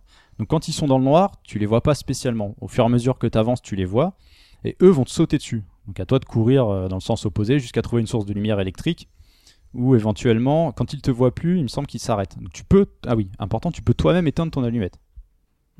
Mais du coup, tu grilles pas une, euh, spécialement. une allumette. Tu griller une allumette. Ça a beaucoup de sens. ouais. Non, le problème ouais, qu'on peut avoir euh, au niveau du game over, je dirais, c'est que ça m'est arrivé plusieurs fois. C'est en fonction des angles de caméra qui sont pas toujours optimaux, mais heureusement, il n'y en a pas beaucoup. C'est- T'as une barre de vie en fait, c'est ça? Tu, tu meurs pas du parce tout, que- c'est instant kill. Tu meurs tout de suite. Tu te fais toucher, tu meurs. C'est pour ça que je disais, Ah, pensez à sauvegarder, sinon tu recommences direct Ah, il te euh, tue. à la fois d'avant. les Il te tue fantômes- instantanément. Les fantômes sont méchants. T'as pas de couteau comme dans Resident mais ça pourrait être un Evil. plot quoi. Ça pourrait être un plot twist, Ouais. ce jeu vidéo. Pendant tout le jeu, tu fuis les fantômes et à la fin, t'apprends qu'en fait, euh, si t'avais touché, il t'aurait C'est rien. Casper. je, je suppose que comme c'est des fantômes, c'est pas un jeu gore, c'est plus euh, basé Non, sur de mais il est quand même bien malsain. D'accord. Et, et je trouve que l'ambiance est réussie parce que bon, j'y ai joué le soir, j'avais tout éteint volontairement. Ça gêne. Il y a quand même une petite gêne. Courir à travers, enfin, courir des Sur fantômes comme ça, euh, euh, Silent Hill. euh, Pi- pi- Pire qu'Alien Ah, Isolation c'est pas pareil. Je- tiens, je- Ça me fait oublier, ça me, ça me- ça me rappelle, j'aurais dû te l'amener. Hein. Je voulais Ah, absolument que c'est tu. C'est pas grave. C'est super cadeau. Ah, mais je serais très content. Je pense pas avoir peur. non, il y, a- il y a une bonne ambiance qui passe. bah, les fantômes ont une espèce de cri. Et je reviens rapidement au système de Game Over. Donc, le problème des fantômes, c'est que c'est une sorte de brume, euh, une petite brume. Et des fois, en fonction des plans de, de caméra, tu sais pas s'il est devant ou derrière toi. Et ça m'est arrivé, j'avais passé une heure de jeu à faire euh, une énigme. Je passe une porte, l'angle de caméra change.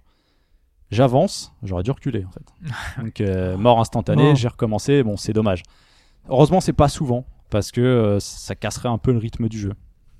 Mais du coup ouais c'est un jeu, euh, alors oui, quelques énigmes pas spécialement difficiles, c'est une énigme globale en quelque sorte, c'est-à-dire à différentes étapes. On va te demander de- d'avoir une clé pour ouvrir telle, euh, telle porte. Dans cette porte, tu auras la bibliothèque, la bibliothèque qui va te permettre d'avoir ça. Pour ensuite, bah, c'est un peu le principe d'un Resident Evil qui finalement n'est qu'un puzzle géant en quelque Oui, sorte. complètement. Mm. Ouais, ouais. Surtout Et, les euh, premiers, hein, on est d'accord. Parce que c'est- oui, ça s'est oui, transformé je vraiment en voilà, shooter. ça, euh, ouais. Bien garder à l'esprit que quand je dis Alone in the Dark ou Resident Evil, c'est les premiers. Premier, Ces premiers-là, plan de Mm. caméra fixe qui avait une ambiance assez particulière. Et du coup, ça marche. Euh, la, direction artistique et euh, ce côté lumineux fonctionnent très bien. Alors, quelques passages qui m'ont dérangé, outre les plans de caméra, c'est quand on te demande justement de survivre. Euh, Il y a un passage, il faut que tu cours et que tu évites un certain nombre de fantômes. J'ai refait dix fois, mais ça m'a saoulé parce que t'as l'impression que c'est cet élément du jeu qui aurait pas dû être là. Tu sais, des fois, tu fais des jeux, il y, a- il y a un passage, tu te dis, mais pourquoi ils ont fait ce passage Ouais, genre des phases d'infiltration euh, inutiles Voilà, dans c'est un ça. jeu, des petits trucs un peu C'est mineur, c'est juste un passage. Tu- il faut que tu mémorises l'emplacement des fantômes. Le problème, c'est que tu cours tellement longtemps que tu sais pas exactement à quel moment va s'arrêter ton allumette. Tu t'arrêtes, tu Mm. remets l'allumette. C'est chiant, quoi. Le refaire dix fois pour Pas, ça. pas de problème d'inventaire limité ou de choses comme ça Il y a, y a pas d'inventaire, c'est-à-dire que quand tu trouves un objet, tu trouves une clé, elle est en haut à gauche à côté des allumettes. Elle restera euh, Visible. visible tant que tu Ouais. l'auras pas utilisée. D'accord. Très bien. Ça va pas plus loin que ça. Parce que ça, là, je te coupe là-dessus, mais c'est vrai que dans Oreshka, pour Ouais. euh, l'inventaire est limité, donc t'es es quand même. C'est euh, Très très vite, euh, t'as les 30 objets de maximum. et Tu les, tu les vois, Mike? T'as les mecs qui sont, ils ont pas eu assez de temps tu sais, tout à l'heure pour Ishika et là ils en profitent. Y a pas de Non, mais ça m'a- trouvé ça- le petit truc et l'inventaire. Alors parce que je, non, non, non, mais j'étais sûr que je pensais pas à l'inventaire. C'est vrai que les sauvegardes Moi je dis bien joué. Moi je dis bien joué. Est-ce qu'on peut faire des enfants? Parce que dans Ishika on peut faire des enfants. Non, non, mais oui. euh, donc le jeu a une ambiance euh, vraiment. C'est vraiment. On est sur un ça, petit jeu ou sur un grand grand jeu Enfin, euh, en termes de Ça durée? reste un jeu indépendant, faut Ouais. compter. Bon, moi j'ai mis 8 heures pour le finir. Ça Oui, peut aller ça- plus vite hein, si t'es vraiment euh, donc un jeu très alerte sur Ok. le principe de Et puzzle. ça c'est- un huis clos uniquement, c'est-à-dire qu'on sort pas du manoir? Tu sors pas du manoir. D'accord. Tu y es au début, puisque tu viens d'arriver, Oui. tu t'es- tu t'es craché avec ta voiture. Tout le jeu se déroule dans le manoir. une fois que t'es dedans, tu peux plus sortir. Ok. Donc il y a une histoire qui est liée à tout ça. Il va se passer, il va se passer des choses forcément. Et t'as bien aimé ou?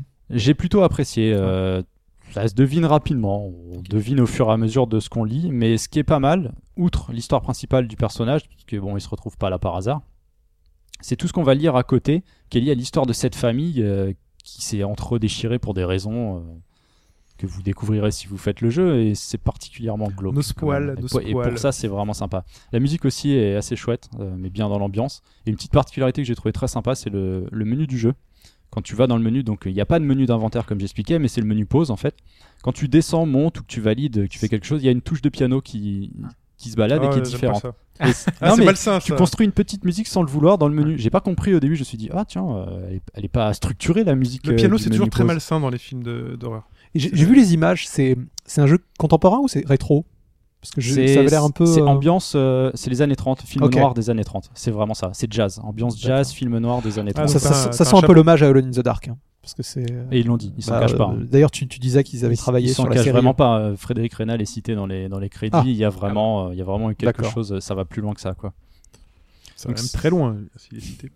Oh, c'est pas une copie conforme. hein, Non non mais bon. mais il a Non, non. vraiment un style. Son style, déjà, ce qui m'avait marqué, moi, c'était ce style artistique très particulier et qui fonctionne. Très bien. Donc le conseil. Ouais. C'est sûr, on le J'ai rappelle. pas, j'ai pas rappelé le, Alors, le euh, tarif. White Knight, PS4, Xbox One, PC, Mac, Linux. Et 14,99€. voilà, Au- Hmm. le jour où vous nous écoutez, c'est 14,99€. Si vous nous écoutez euh, alors que on est en 2016, La durée de vie, tu l'estimes. Ouais, je disais tout à l'heure, ouais, environ 8 heures. Enfin, 8 moi, il m'a heures. fallu parce que j'ai bloqué. euh, Il y a un passage où j'ai un peu bloqué. J'ai tourné, j'ai tourné, j'ai tourné. Mais si vous êtes vraiment bon, euh, ouais, tu peux raccourcir ou deux heures sur- facilement. quoi. Sur, toute ta session de jeu, t'as eu qu'un blocage. Deux, mais parce que je prenais pas le bon chemin. parce qu'il est mauvais. Ça m'a énervé aussi, mais c'est parce que j'avais pas pris le bon chemin. Bon, d'accord. Très bien. Merci, merci Magic Mike. Je sais pas, j'ai envie de t'appeler Magic Oula. Mike. Mais garde tes vêtements s'il te plaît. Il est temps de passer à la réponse à la question de début de podcast qui était sur The Witcher 3 qui va arriver au Japon et qui sera traduit mais par qui? Enfin adapté. D'a- D'ailleurs, je sais pas. édité. Édité. Édité. Il, il arrive en même qui temps ou il y aura un décalage euh, Alors j'ai je- j'ai pas regardé la date. Ça, euh, ça, c'est vrai que c'est le genre de truc auquel je ne fais pas attention. En Il général, il y a sera- un long, il y a un décalage. Enfin, c'est pas, c'est comme chez nous, euh, The ça met du temps à arriver. en C'est- japonais. C'est toujours un bizarre. plaisir de regarder les trailers japonais Ouais. de jeux Ouais. occidentaux. Le ça. Rend mieux. Ça rend mieux. C'est toujours mieux avec des caractères japonais partout. et- Genre, moi, j'ai- Les regardé aussi. hein. Trailers de. Sniper Elite, euh, t'as- l'impression de voir un jeu complètement différent, quoi. Ouais, Alors que parce c'est Sniper Elite. C'est vrai que dans le doublage, t'as l'impression qu'ils en font des tonnes. Enfin, le, double- le doublage japonais, c'est vraiment D'ailleurs, Truc particulier, c'est Simulator, quelque c'est ça chose de C'est spécifique. lequel qui appelle C'est euh, Farmer Simulator Farming Simulator, hein. Farming Sim- Faut mais il y voir a- le trailer japonais. Farming Simulator Tu sais, ça doit être un truc genre, tu te dis, mais waouh quoi Non, non, mais Genre, le jeu viendrait du Japon. Attends, mais tu vois, genre, le jeu viendrait du Japon où un japonais aurait inventé ce truc là, tu te dirais, mais le concept Comment est totalement ont- décalé. Le concept est totalement décalé, c'est un mais jeu japonais. Ce que tu disais, les, les doubleurs japonais, on a, vraiment l'impression qu'ils mettent leur trip. Ouais, Bah, c'est c'est dingue. Ils, sont une, ils ont une. euh, Du, du, Mm. du coup, quand c'est un originellement japonais, ça choque pas. Non. Mais quand c'est quelque chose qui est surtout la voix de Geralt qui est vraiment posée, Ouais. que tu il faut vraiment écouter, il a une voix assez basse. La, la voix japonaise, je sais pas ce que ça va être, mais ça va être assez qu'il y a marrant. un, un Yakuza, je pense. C'est possible. Ils vont, ils vont faire le doublage, vous pensez? C'est possible. Non, ils, font, ils refont pas les doublages. Si, ils Si, refont, les, euh, ils refont les doublages. The Et Witcher, On aura une, question prochainement là-dessus euh, que Ah. j'ai là en stock. je- The Witcher, c'est une, des- une des rares séries encore aujourd'hui où tu as beaucoup de doublages. Euh, je crois qu'en Europe, tu as 5 langues différentes. Ça passe mal, Au ça passe Japon, pas un truc occidental où les mecs parlent Mais, japonais. mais le, le Japon, ils, sont, ils, ils aiment bien en général pour les films étrangers les doublages étrangers. Enfin, ils gardent. Il y a beaucoup de films qui, sortent et en, ils sont uniquement sous-titrés là-bas. hein. C'est pas comme chez nous où tout est traduit. Mm. Du coup, je crois qu'il y a certains jeux qui ont une atmosphère. euh, Il y a des jeux, par exemple, euh, euh, Metal Wolf Chaos sur Xbox. La première. nous, ouais. Euh, c'est un jeu japonais, mais il y a uniquement un doublage anglais. Tout le jeu est en japonais. Et il est jamais sorti chez nous. hein. Et à, à contrario, une de leurs séries phares, euh, Resident Evil, est souvent présentée avec le doublage anglais. Ah É- ouais. Étonnamment, ouais. Enfin, Oh. je sais qu'ils le laissent souvent. Chez eux, à l'époque, Et- c'était en anglais. ouais. Ouais. Et je crois que justement pour le remaster, ils ont, ils ont redoublé un certain passage qui était resté en anglais effectivement à l'origine. Ah oui. Pour cette ressortie, ouais. Donc, donc, qui va s'occuper de cette euh, édition de The Witcher 3 au Japon? From Software, qui est mon choix. Level 5. Spike Sunshoft, le choix bah, donc de Sprite et de Mike. Ou Marvelous? Alors, euh, la première réponse où euh, Sprite a été dit non, non, non, non, non, non, c'est surtout pas ça. C'est sur. Bah, déjà, From Software.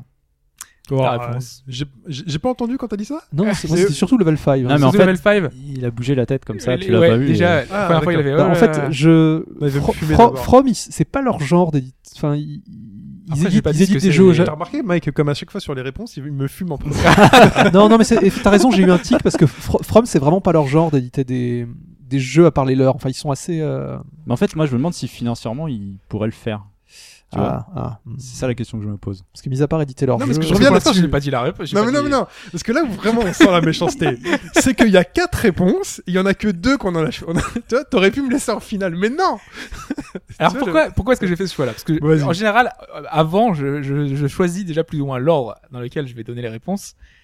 Et là, en fait, c'est la plus éloignée de tout, puisque From Software ne fait que du développement.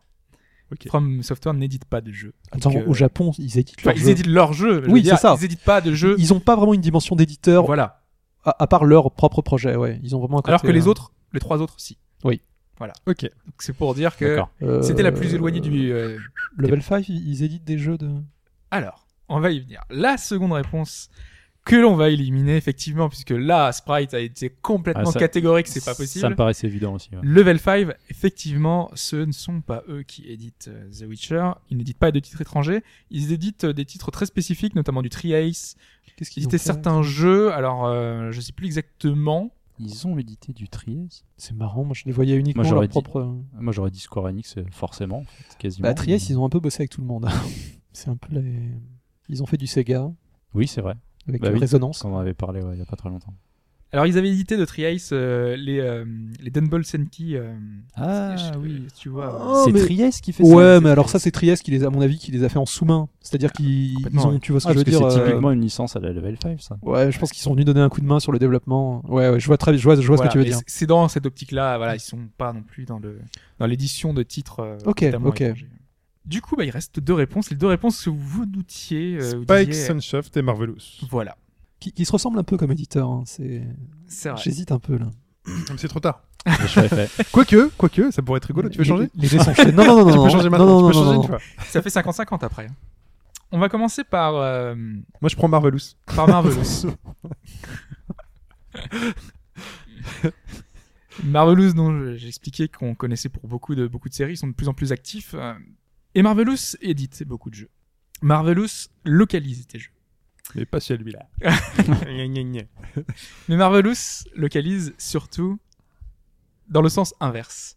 Puisque Marvelous, Marvelous USA, c'est euh, Xseed. Oui. C'est la branche euh, américaine Ouais, de ouais, Marvelous. ouais, C'est bien ce qui me semblait. Et Exceed, c'est donc euh, cette boîte qui nous localise euh, la plupart des titres euh, bah, récents, East Memories of Celceta, Killer is Dead, The Last Story. Donc ce sont eux qui nous ramènent des jeux japonais, mais ce n'est pas l'inverse, puisqu'effectivement, la bonne réponse, c'était donc Spike Chunsoft. Puis, voilà, donc vous avez gagné. Ça m'aurait fait mal de me planter sur une question Witcher quand même.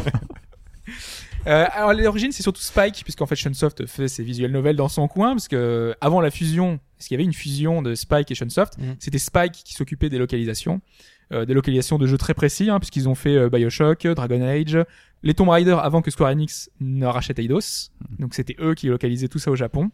Euh, donc voilà, ils avaient un catalogue euh, assez important et ils ont continué dans cette voie malgré, euh, enfin après le rachat parce qu'ils ont été rachetés, ils ont fusionné. Bon, voilà, c'est compliqué, mais en tout cas, c'est Spike Chunsoft donc qu'on connaît nous euh, pour euh, 999, pour Virtuous Reward, pour pas mal de jeux hein, parce qu'ils n'ont pas fait que ça. Donc euh, c'est eux qui s'occupent de faire ces portages et donc The Witcher 3, Benchies Last Cry, c'est eux. Bunchies Last Cry. Ah. ouais. Mm, mm. Ah oui, on mémoire. se souvient de Banshees Last Cry. Effectivement. Eh ben écoute, euh, bah, félicitations vous deux, hein, Mike et Sprite, vous avez gagné. Et parmi nos éditeurs, qui c'est qui a gagné, qui c'est qui a perdu par rapport à l'extrait sonore de la semaine dernière qui était ça?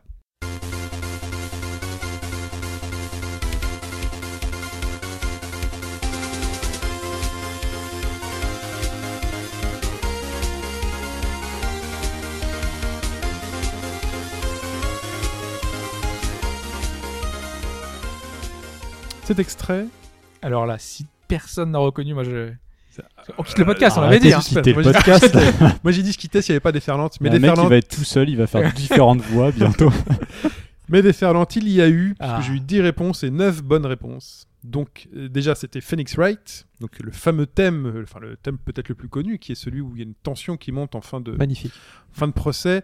Et euh, dommage pour Tulkas qui a répondu Thunder Force 4. C'est précis. C'est quoi, Thunder Force C'est un, up. c'est un 'em up.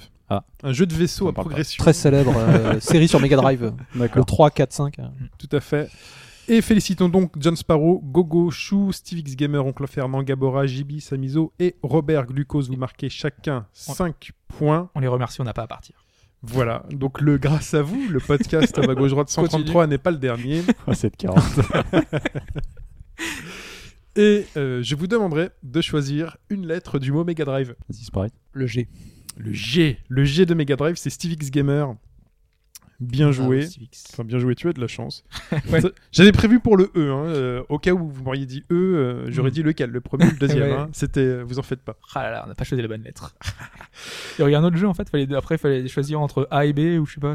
Non, non, c'est tout. Ah ouais. Ils sont neuf, dans Mega Drive, il y a neuf lettres. Mais avec le E, les deux. Non, non, c'était le premier ou le deuxième. euh, Ah. C'était Chou qui avait le premier E et Samizo qui avait le deuxième E. Faut pas leur dire. Là, ils vont regretter, là, ils vont dire Oh, ils ont pas choisi le E. Bah non, ils ont choisi, ils ont choisi le G. Donc c'est, voilà. Il fallait choisir le G. Comme dans Motus. Tu sais, je me suis dit, j'ai neuf trucs, il faudrait que je trouve un mot à neuf lettres. Et je te jure que le premier truc à pomper, c'est Mega Drive. Ah ouais. Et j'ai compté et euh, je suis tombé pile. euh, Non, mais ils sont forts, les mecs. Bah, appelle Thierry Beccaro. hein. Non, mais c'est vrai. ouais. Les mecs, bah, je, je, je préférais prendre sa place. je suis prêt à quitter au bas gauche droite pour présenter Motus. Candidature, allez, à la prochaine. euh, Il est temps de tirer la boule, euh, Ouais. tirer une boule. Papa. Et donc, bah, papa, papa aux boules noires pour Tulkas, ça je l'ai dit. Et il est temps de passer l'extrait sonore de cette semaine.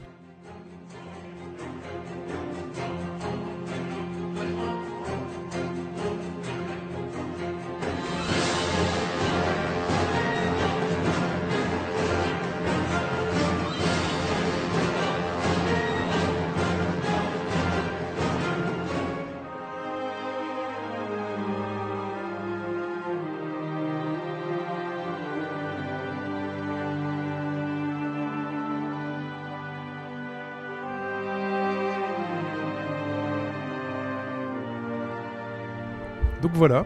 Donc voilà. euh, donc on, est en train de débattre. on est en train de débattre entre Là, on va pas prendre de paris. Parce, Parce qu'on le dit, hein, c'est de partir. On, on a plein d'extraits sonores qui sont sur des petits bouts de papier, et puis on, on les choisit. Enfin, on tire un au sort. Et là, en fait, bon, bah, on pense que personne l'a trouvé. si vraiment vous trouvez. euh, Non, j'ai pas envie de dire c'est double bonus, mais Ouais, non. il n'y a pas de bonus. Non, y a- non, Quoique, a c'est- ça risque. Mais c'est pas, c'est pas d'ailleurs la première semaine du nouveau parce que Gabora a dû gagner là. Euh, non. Non? Bah non, parce que la semaine dernière, elle avait pas répondu. C'est vrai que j'ai pas fait le. Alors là, le Gabora, t'as du défi là. Là, euh, ça peut Gabora. être, euh, Non, mais ça veut dire que quelqu'un peut gagner. C'est-à-dire que quelqu'un, comme Gabora n'a pas atteint les 40 points, Ouais. puisqu'il devait être à 32, maintenant il doit être à 37. D'accord? Il lui manque 3 points. Si jamais il y a une personne qui est en dessous, qui est légèrement à 30 points, au-dessus de 30 points, Il peut gagner. il peut gagner. Parce qu'on l'avait dit, la règle, c'est quand il y a une seule réponse. Voilà. Si qui a quelqu'un, s'il y a quelqu'un qui trouve tout seul la bonne réponse, il marque 10 points. Ah, Voilà. je me rappelle Ah bah ça, ouais, mais Ah là, oui. c'est le. Et ça, c'est le règlement où on a eu qu'une fois ou deux fois. Mais... Ouais, ouais, mais ça c'est la Ah, carapace la bleue, ça. subite. ça c'est la C'est la carapace bleue. Donc, Quand on est il bien- faut trouver cet extrait. C'est l'occasion là. hein. Ah, c'est l'occasion parce qu'il est, euh, il est chaud. Donc là, on, on Même menace si pas, on adore ce jeu. on menace Enfin, pas moi de, particulièrement, mais Oui, euh, oui, on menace pas de quitter le podcast, hein. euh, Pipo aussi. Ah oui Pipo, ouais. ouais. on menace pas de quitter le podcast si vous trouvez pas. Parce que, Et ce n'est pas un, dis- un indice que dire que Pipo aime parce que non. c'est pas son jeu, jeu habituel. Voilà. Enfin, si, mais bon. c'est compliqué. Pour répondre, c'est par euh, courrier électronique à chine.hbgd.fr, s-h-i-n at hbgd.fr. Quand je dis at, c'est l'arrobase, je précise. On se retrouve. Tout à fait. On se retrouve sur au bas gauche droite.fr. Vous pouvez vous inscrire au forum. Mesdames, inscrivez-vous. On vous a dit que vous n'étiez pas suffisamment. Donc venez, on vous attend avec un E à la galant, fin. faut pas dire ça. Il faut dire. euh, Nous serons très heureux de vous accueillir. On serait très heureux de vous accueillir, euh, très D'ailleurs, chère D'ailleurs, demoiselle. il n'y a pas de chroniqueuse. Non, il n'y a pas de chroniqueuse. Non. Mais est-ce qu'on en a vraiment quelques envie mec, Oui, exactement. t'es le bâtard. Mais est-ce qu'on en a vraiment envie Ah non. Mais bien évidemment, euh, enfin, on verra le jour où on ouvrira un casting. Mais si vous avez des choses, ben non, mais de toute façon, il y a déjà eu euh, Oui, il y a des intervenants, oui, c'est il y a des intervenantes, deux ou trois fois. il y a eu, voilà. surtout sur les thématiques. Oui. Vous êtes plus experte que nous. Bah, c'est surtout qu'on fait des appels à des intervenants extérieurs. En général, Voilà. on est entre nous. Donc, euh, Voilà. Mais en tout cas, euh, inscrivez-vous déjà, premier temps, sur obagauche-droite.fr. On est sur le Facebook. Au bas gauche droite, vous cherchez ça sur Twitter hbgd.fr, enfin les réseaux sociaux, les réseaux vidéo, tout ça. On est là, on vous attend. Sur iTunes, les petites étoiles. Est-ce qu'on a atteint les 108 étoiles? Mm, non. Je ne crois pas. et euh, ça me pose problème. Donc mettez des étoiles sur iTunes, s'il vous plaît. Et euh, donc si ça vous plaît. Bien et sûr. on se dit à la semaine prochaine À la semaine prochaine, a priori. Oui. pour un podcast d'actualité. Merci beaucoup d'être venu. Merci Sprite. À bientôt. Avec plaisir. Ciao. Salut à tous. Au revoir.